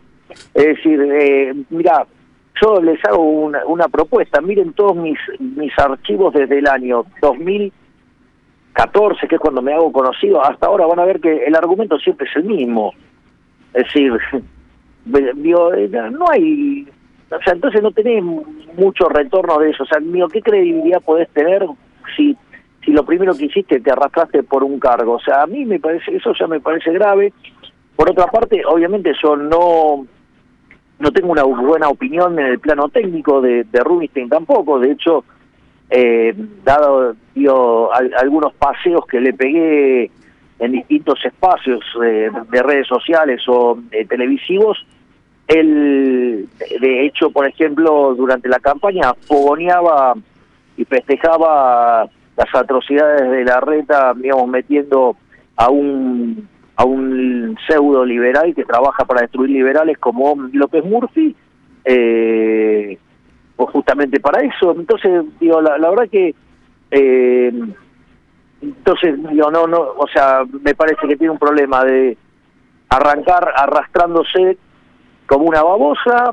Me parece que, eh, y sí, sí es lo que hizo, o no es lo que hizo.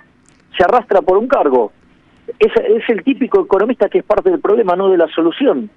Porque en el fondo, digo, ¿cuáles son sus valores? Ah, tengo estos valores, y no te sirve, tengo otros. O sea, que es Groucho Marx, el, entonces, Rubinstein. Lo está, lo está comparando con Groucho Marx. No, pero por favor, no quiero ofenderlo a Groucho Marx, porque Marx, Groucho Marx lo decía con humor, este hombre es peor, es la vida real, y, después, técnicamente, ya le digo, eh, varias veces me hizo un festín con, la, con sus inconsistencias técnicas y después, digamos, él políticamente fue muy violento conmigo, ¿no? Es decir, festejando este movimiento de, de, de, la reta con complicidad de los liberchantas y, digamos, y que trabajan en contra del liberalismo, con López Murphy a la cabeza, ¿no? Milei, eh, ¿cómo ve y cómo analiza el nuevo esquema de, tarifas y redistribución de subsidios, como dijo Malena Galmarini, no aumentos? Que mintió, que mintió, porque si es una redistribución, con eso no, no achicas el déficit fiscal. O sea, si es una redistribución es lo mismo, nada más que eh, cambias quién lo recibe, eso es falso. Y las tarifas se, están subiendo. El problema es que vos para hacer esto seriamente lo tenés que hacer con una recalibración económica financiera de los contratos. Y en realidad no la tienen.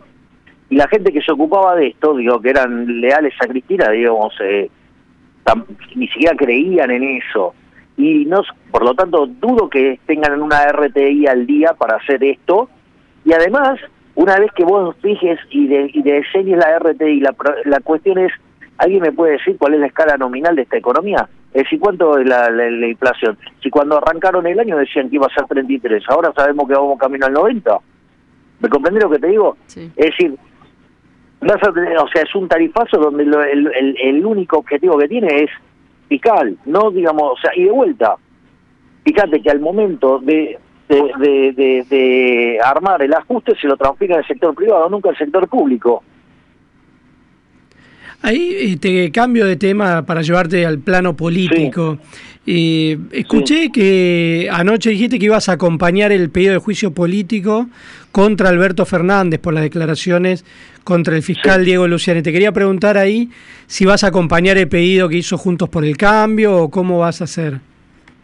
Mira, si el pedido de juicio político, yo voy a acompañar el, el pedido de juicio político. Es más, yo no solo voy a pedir juicio político contra Alberto Fernández, nosotros ahora le estamos eh, armando una demanda por banalizar el, holocausto.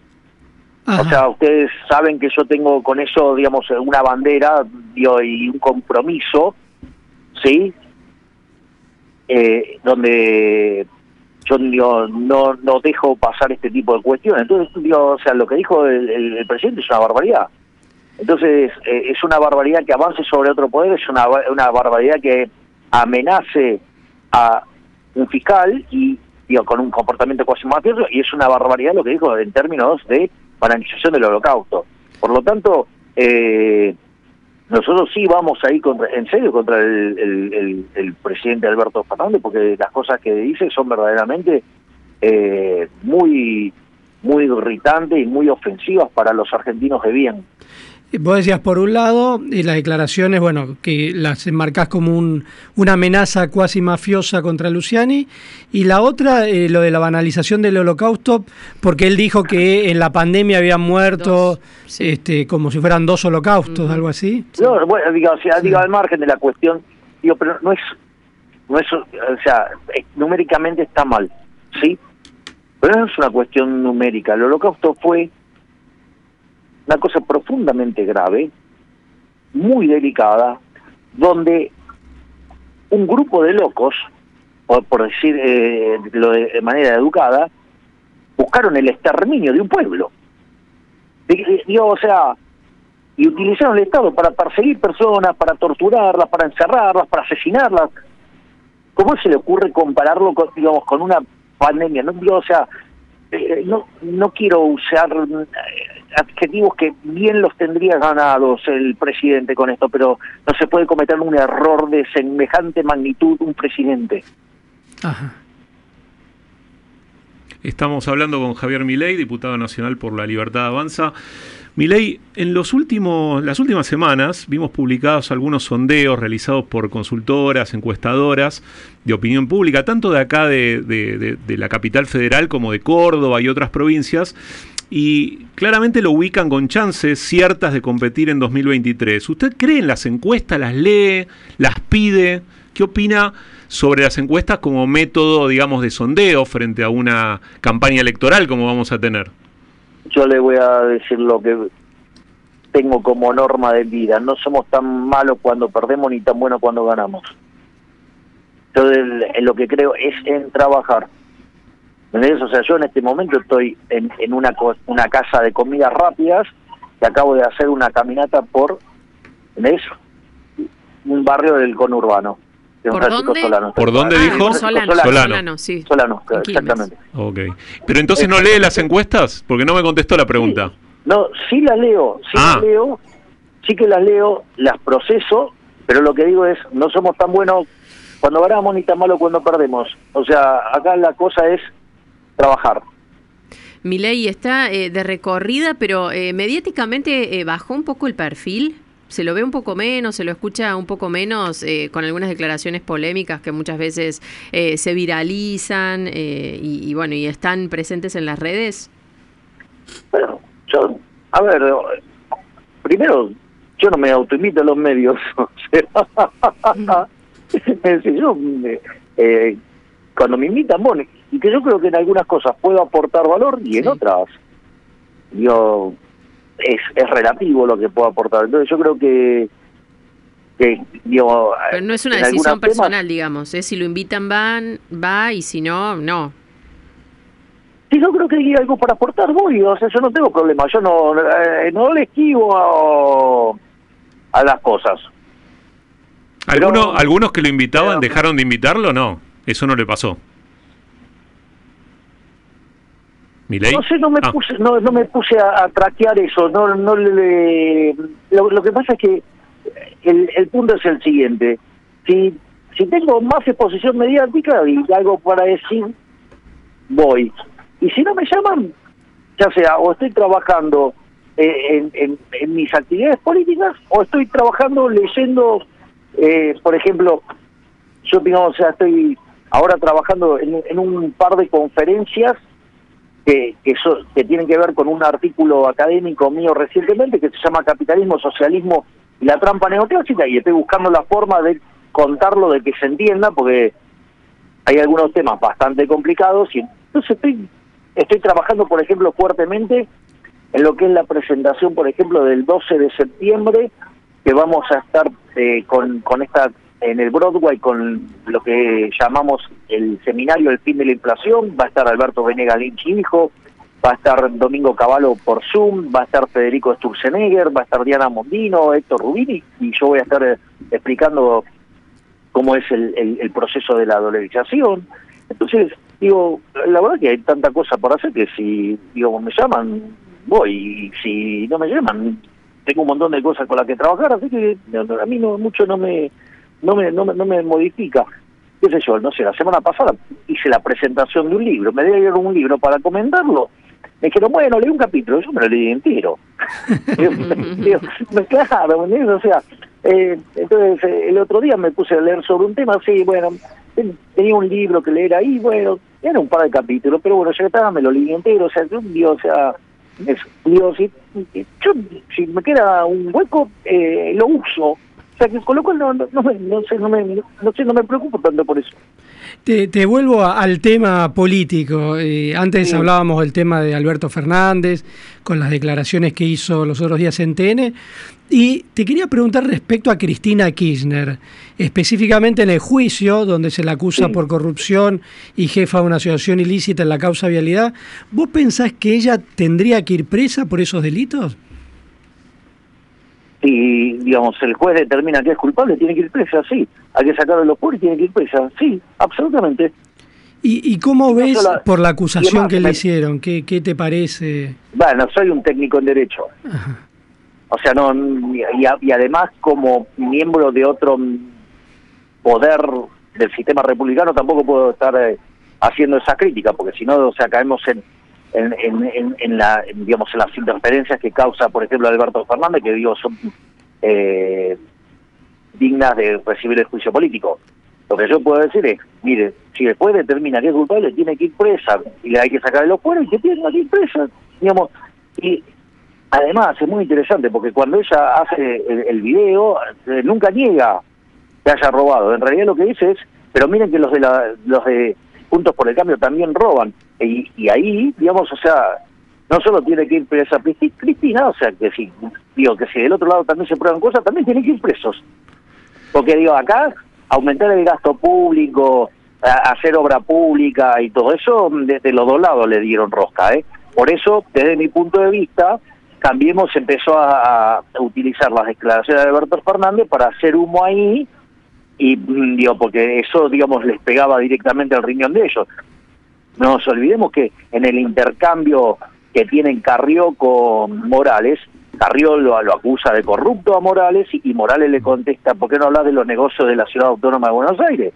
Y la verdad que con el escándalo del acarreo, sí, hace, eh, hace ya 17 años que, eh, no, eh, 15 años que está el PRO, ¿no? Y no se enteraron del, de que el- lo del acarreo no se ajustaba desde el año 91. ¿Eh? Vamos, eh, como 55 mil pesos el canon, eh, parece una cargada. Y el año pasado le dieron 515 millones a... a- entonces, vamos, entonces lo que hay que hacer, hay que ir contra todos los corruptos y todo tipo que te aumentó el gasto público, que te que te aumentó el tamaño del Estado, que te que te que te llena la cara hasta con obra pública y son sospechosos de ser corruptos. Entonces, todos los corruptos tienen que ir presos, los de un lado y los del otro. Milei, eh, por último, porque nos estamos quedando sin tiempo, eh, ¿cómo se lleva con la imitación que hace nuestro compañero Ariel Tarico? ¿Se Me divierte? parece fabulosa, me parece fabulosa, me parece una cosa formidable. Es más, yo lo llamé a Ariel y lo felicité. Ah, bueno, Porque bien. me parece, eh, no, es que me parece fabulosa.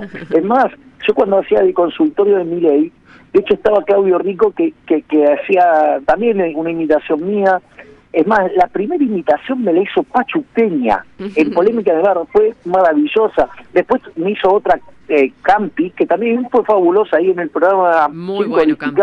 Sí. Y, y, y bueno, eh, eh, entonces, y la, y la, la invitación que hace Tarico me parece, pero superlativa, superlativa, o sea, la disfruto muchísimo, la verdad que la- es más, en el caso concreto, vieron que, que lo hacen con un, una imagen digital. Sí.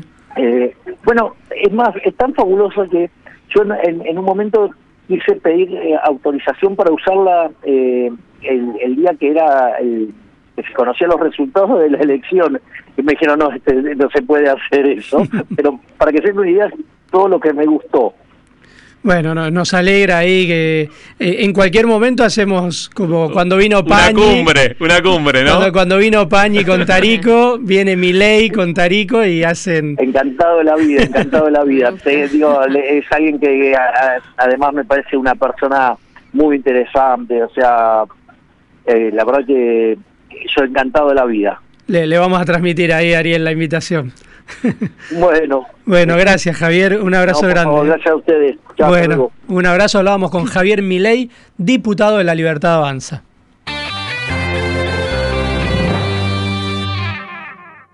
Zafirus, Zafirus, qué ricas fragancias, Zafirus, Zafirus, aromatiza tu vida. Hija. Avísame si llegaste bien. Hola, ma, llegué. Sí, por fin llegué. Tengo una casa que la escritura dice que es mía. Llegué a empezar mi propia familia y llego todos los días a mi casa propia. Así que imagínate si habré llegado, ma. Cada vez más argentinas y argentinos están llegando a su casa propia, porque seguimos construyendo y entregando viviendas. Conoce más en argentina.gov.ar barra casa propia. Primero la gente. Ministerio de Desarrollo Territorial y Hábitat. Argentina Presidencia. Travel Sale está en el mundo. Descuentos hasta del 67% y los mejores beneficios para viajar al destino que quieras. El momento de comprar es ahora. Juntos viajamos al mundo. Radio Rivadavia AM630 en vivo las 24 horas por YouTube. Disfruta de la transmisión y accede a notas editoriales y pases de nuestros conductores. Encontranos como Radio Rivadavia AM630. Suscríbete, mira y comenta. Radio Rivadavia AM630. Todo lo que pasa todo el día. Roberto, ¿sos bueno en la cama? Buenísimo, duermo 12 horas por día. Team invierno o team verano no es la cuestión. Estas vacaciones en Mendoza los recibimos a todos con mucho para disfrutar. Nieve y sol para divertirse como nunca. Eventos culturales para toda la familia. Una cocina diversa con platos regionales siempre maridados con los mejores vinos. Y los lugares más lindos para conocer. Acá somos todos Team Mendoza. www.mendoza.tour.ar Entérate de la agenda legislativa del Senado bonaerense a través de nuestra web www.senado-medioba.gov.ar o a través de las redes sociales, en Twitter, Senado-BA, Facebook, Senado va y en Instagram, senado.ba. Honorable Cámara de Senadores de la Provincia de Buenos Aires.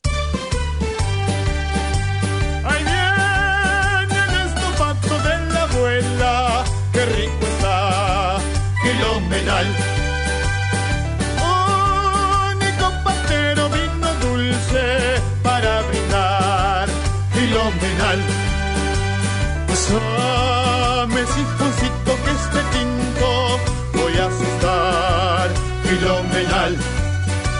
Con Santa Filomena cada día voy a entonar para cantar. Tinto blanco, siempre quiero más. Tinto blanco, vamos a brindar filomenal, filomenal. Santa Filomena de Mendoza al paladar. Santa Filomena, único, un vino filomenal. Como de siempre, menores de 18 años. Si vas a tirar plásticos, cartones, vidrios, metales o papeles, llévalos siempre limpios y secos al contenedor verde o punto verde más cercano, o entregáselos en mano a un recuperador urbano. Para saber más, entra a buenosaires.gov.ar barra reciclables. Buenos Aires Ciudad. Comunicate con nosotros a través de nuestro WhatsApp 11 50 26 8 630. Radio Rivadavia AM630. Todo lo que pasa. Todo el día. 27 de agosto, Día de la Radiodifusión Argentina. Radio Rivadavia AM630. Todo lo que pasa. Todo el día. Contacto Digital, un puente entre las personas y los medios. Informa la Oral Deportiva.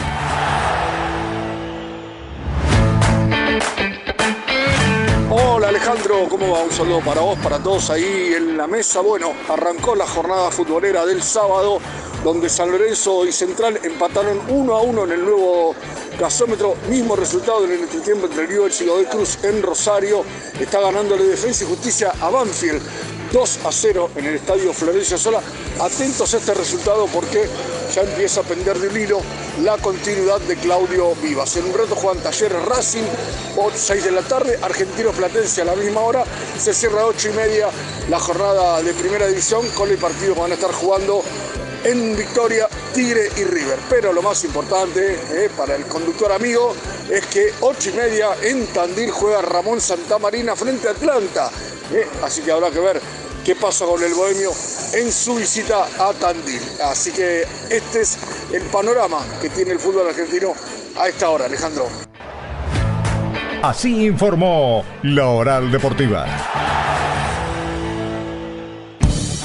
La información que necesitas para el fin de semana te la trae Sol Giorgetti en Contacto Digital, un puente entre las personas y los medios.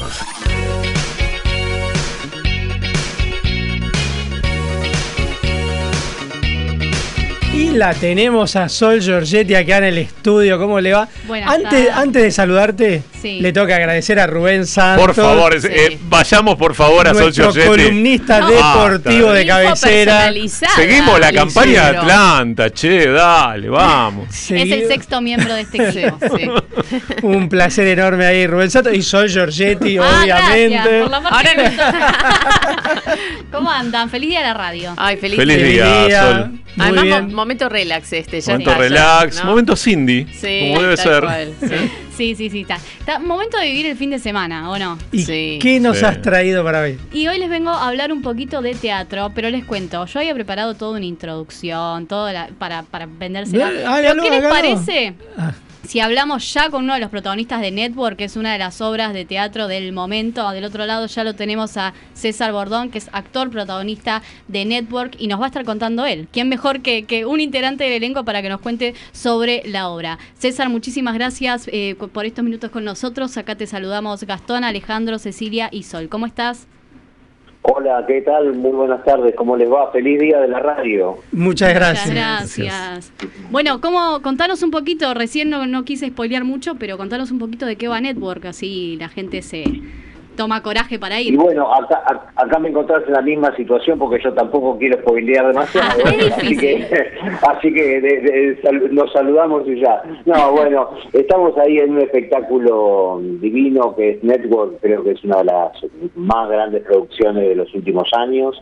Eh, es un espectáculo interactivo, es un espectáculo multimedia, porque ahí, no sé, se ve, se ve, se ve un noticiero, que es la historia de un presentador que se llama Howard Bill, que tiene como, como un ataque después de muchos años de depresión y después pronto a que lo vayan a despedir después de 25 años de estar en el aire, un exabrupto de que bueno, para seguir esta vida me suicido acá en público y eso pasa que da rating, entonces empiezan a mirar los números y pa- pa- pasa a tener un gran interés esta debacle de este señor al aire, ¿no? Y, y empieza a lucrar con ese sistema, lo cual plantea desde lo que es la obra de teatro un debate ético que todos los medios lo tenemos, un poco filosófico de qué es lo que maneja mm, el mundo, los medios, este, la radio, la televisión, los afectos, si se quiere, muy muy interesante.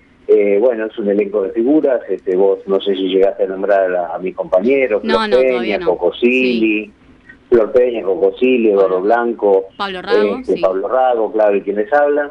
Eh, lo dirige Corina Fiorillo, pero además está Diego Suárez en, en cámaras, o sea, un elenco de maravillas. Pero esto sucede en un lugar que por eso digo multimedia, donde el espectador ve el noticiero que estamos transmitiendo, del cual se habla, en vivo, es decir, se transmite con siete camarógrafos que hay en vivo, y al margen de ver el espectáculo teatralmente, también hay partes del espectáculo que se ven en cámara, y hay partes que se ven en cámara y no se ven desde la sala, además de un escenario giratorio, de escenarios que entran y, y salen, escenografía virtual y escenografía física. No, una cosa que hay que hay que verla y un tratamiento de sonido que ha hecho Gastón Brigi que es único, donde la gente no sabe si el de al lado está aplaudiendo, si la persona que fue con él, pasan unas cosas muy locas, muy lindas también, o sea que es un fenómeno muy interesante desde lo, desde lo teatral y también muy interesante desde lo visual y demás. Así que bueno, ahí estamos en el Teatro Coliseo. César, eh, te quería preguntar, tenés una carrera súper extensa, trabajaste eh, acá en el exterior y se me viene a la cabeza el papel también de, Hugo López, uno de los más queridos por la gente en la serie de Luis Miguel.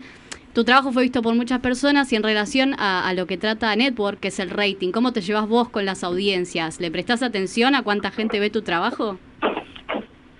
Sí, sería sería sería mentiroso si te dijese que no, eh, porque entiendo que nosotros también, esto es un negocio, ¿no? Uno a veces tiene una vis- visión demasiado romántica del arte, pero el arte también es un negocio.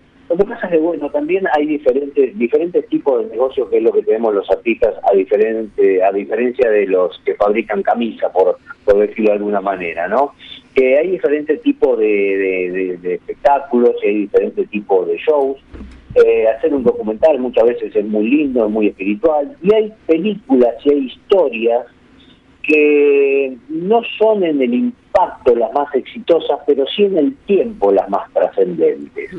Entonces tiene una, una virtud diferente algunos de los de los productos este, que me ha tocado estar. Eh, y también he hecho productos que no, no han salido a la luz, etcétera, ¿no?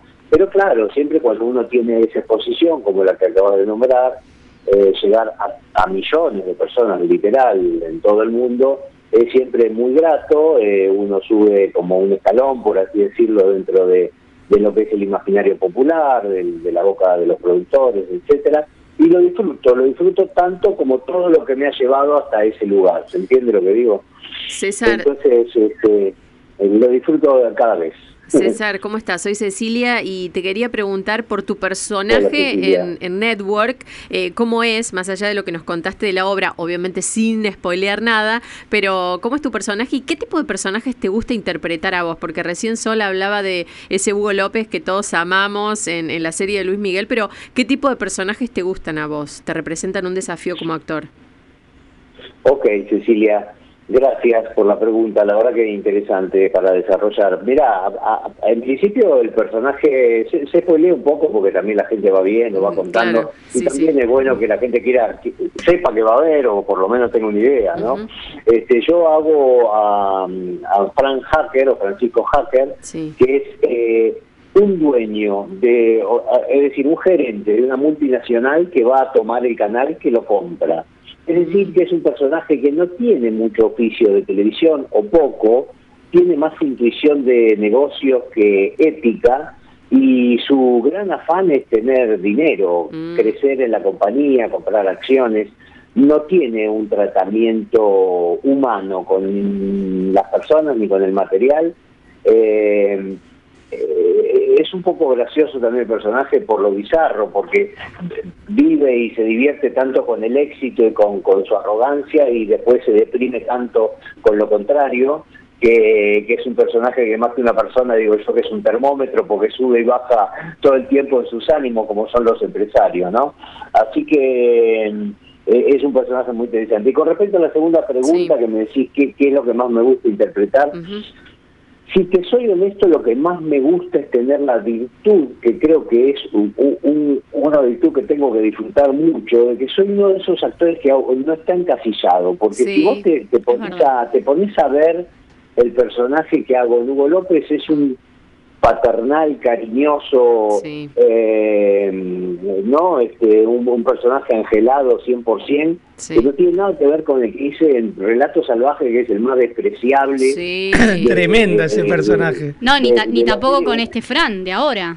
Y con este Frank que es un tipo arrogante, frío, calculador, etcétera, ¿no? Y la verdad que tener esa virtud de que los este, los productores me vean y digan esto lo puede hacer César es, es una Es maravilla que me toca porque Sí. claro porque me cambia me va me va haciendo.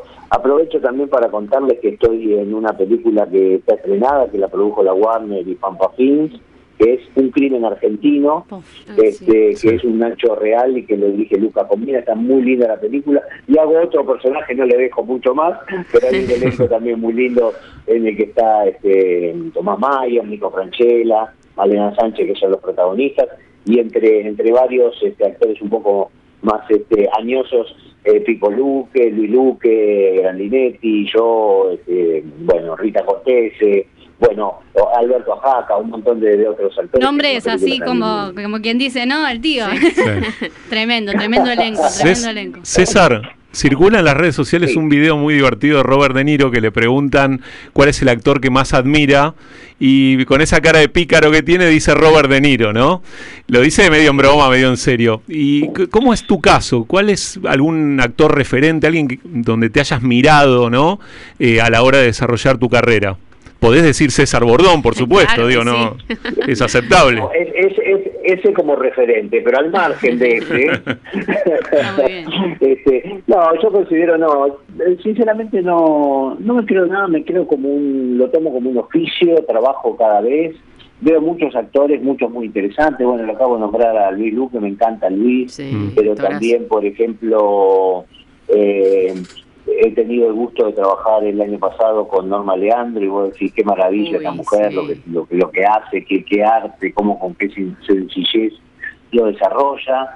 Y he tomado un poco, también me gusta Norman Brisky, así digamos de los más añosos, mucha gente con la que he trabajado, me gusta, me gusta Ricardo Darín muchísimo, eh, eh, qué sé yo, hay aciertos, viste, en Michael Douglas, en, diferentes culturas, diferentes actores, mm. y todos tienen algo. Lo interesante de los actores es que cada uno es como el, como el futbolista. Vos decís, ¿te gusta más este, Messi o Maradona, la, típica? Pero, y Messi es Messi y Maradona es Maradona. No, no, nadie le roba nada al otro este, y cada uno es genial en sí mismo. Mm. No es que yo me ponga en esa categoría, pero sí es verdad que de todos eh, nos gusta algo y uno tiene muchos referentes a lo largo de una, de una trayectoria que, que, van incluyendo y, y también viste que pasa esto en el medio que la verdad que a todos nos puede tocar, ojalá que a mí no, pero que vos decís, este actor es fantástico, y en realidad lo que sucedía es que ese actor era fantástico para ese rol en ese momento, en ese momento cultural, social, etcétera, y con los años no se desarrolla como tal, más allá de esa novela o de esa película, ¿no? Entonces, este, también hay un mérito en quien se reinventa una y otra vez. Sí, perdón. César, no, te hago una consulta porque acá nos mandó un mensaje un oyente preguntando si en la obra Network eh, se bajó o no Florencia Peña. Mm, no, no, no, se bajó. Florencia tiene un arreglo. Este, porque ella después va a pasado a casados con hijos. Ah, claro. entonces, entonces, este, ella tiene un arreglo de, antemano que eh, va a terminar su contrato el 2 de octubre, donde lo terminamos todos en principio. Eh, se, supone que, le, renovaremos y seguiremos con la obra, pero es una decisión de cada quien, eh, inclusive del productor y nosotros, de en nuestra, en ese momento. Ella ya avisó hace mucho tiempo atrás, cuando empezamos a ensayar ya lo sabíamos, que ese era su punto límite, ¿no? Así que eh, sí, se baja, pero no, no, no mala, no, no en, perfecto término, ya con una cosa preacordada. Claro. César, para ir eh, cerrando, porque ya nos estamos quedando sin programa, lamentablemente, quiero volver un poquito a, la obra. Se nota eh, un formato más quizás americano, sobre todo en la construcción del noticiero. A ver, es, una obra que se ha presentado en Broadway, en Londres, en México, que tiene un tinte quizás más internacional, pero el humor es totalmente 100% argentino. ¿Cómo, ¿Cómo hicieron ese mix entre, entre estos dos mundos y, qué, qué, le sacan de, positivo a todo eso? Claro, bueno, en realidad la obra sí es una obra de... En, sí es una película que se estrenó en el 76, aquí fue estrenada como El Poder que Mata, pero se llama Network. Network también en Estados Unidos, ganó seis Oscars la película y luego se hizo... Eh, eh, obra de teatro que se estrenó en Broadway, la protagonizó el actor de Breaking Bad, eh, White. Eh, Cranston. no me acuerdo el nombre ahora. Pero gran actor, gran, gran actor. Luego, simultáneamente en este momento está en México, o sea que se hizo, está dentro de un, es un formato, por así llamarlo, que se repite acá. La gran ventaja que nosotros tenemos es que la adaptación la hizo José Campanella. Entonces todo ese humor tan argentino y todo eso que sucede tan criollo, es como él, conociendo mucho la pieza, pudo ayornarla y traerla este, a, esta realidad que prácticamente no, no sufre. Sí se siguen nombrando, están gritando en Atlanta o están gritando en New Orleans porque es parte, digamos, de ese formato. Pero después este, hasta los insultos, habrás visto, son bien criollos, así que bueno, si no sería sería muy difícil entenderlo, o por lo menos tendríamos que haber hecho algo diferente. Y me preguntaste algo más que no recuerdo. No, no, era, era solamente eso, te agradecemos un montón, lamentablemente nos quedamos sin programa, eh, y bueno, nada, le invitamos a todos los oyentes a que vayan a ver Network, desde acá siempre apoyando a la industria nacional. Bueno, les agradezco muchísimo. Quiero creer que sin tiempo, no sin programa. El programa lo sigue. No, claro, no, claro. Hoy sin programa hasta el sábado que viene. ya en cuatro minutos tenemos que terminar. Buena repregunta, gracias. Gracias, César. Un placer. Bueno, que la pasen muy bien. Muchas gracias por esta entrevista. Saludos. Un abrazo grande.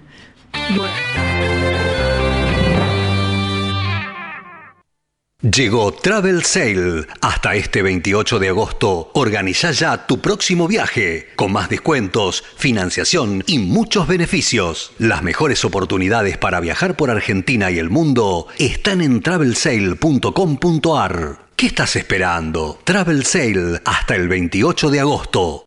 Team invierno o team verano no es la cuestión. Estas vacaciones en Mendoza los recibimos a todos con mucho para disfrutar. Nieve y sol para divertirse como nunca. Eventos culturales para toda la familia. Una cocina diversa con platos regionales siempre maridados con los mejores vinos. Y los lugares más lindos para conocer. Acá somos todos Team Mendoza. www.mendoza.tour.ar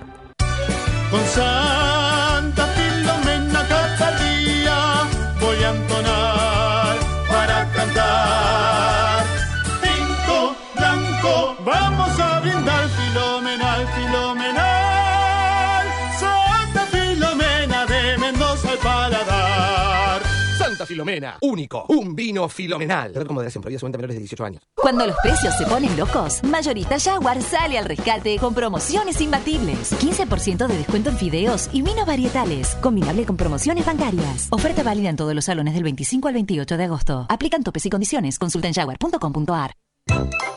¿Aquí en Cuba tienen poemas? Sí, tenemos poemas con la luz, con el gas, con el transporte. Le pregunto si tienen poesía. Sí, sí, nos quejamos de los poemas, viene la poesía y nos mete preso. Recuperamos 1.700 kilómetros de vías y reconectamos 56 localidades en todo el país. Conoce más en argentina.gov.ar barra transporte. Primero la gente. Argentina Presidencia. Te presentamos Cenelis Mareos para aliviar el malestar de tus viajes. El viajar es un placer y lo quiero disfrutar. Vamos de paseo. Cenelis Mareos. Mareos. El viajar es un placer. Para los que somos arriesgados, enamoradizos, exagerados o impulsivos y lo sentimos en la panza, existe Sertal Perlas. Porque está bueno ser tal como sos. Sertal Perlas es una cápsula blanda de rápido alivio para los dolores y malestares digestivos. Sertal, qué felicidad sentirse bien. Si vas a tirar plásticos, cartones, vidrios, metales o papeles, llévalos siempre limpios y secos al contenedor verde o punto verde más cercano, o entregáselos en mano a un recuperador urbano. Para saber más, entra a buenosaires.gov.ar barra reciclables. Buenos Aires Ciudad. Quédate en Radio Rivadavia AM630. Ya llega Tres Hemisferios. Contacto Digital, un puente entre las personas y los medios.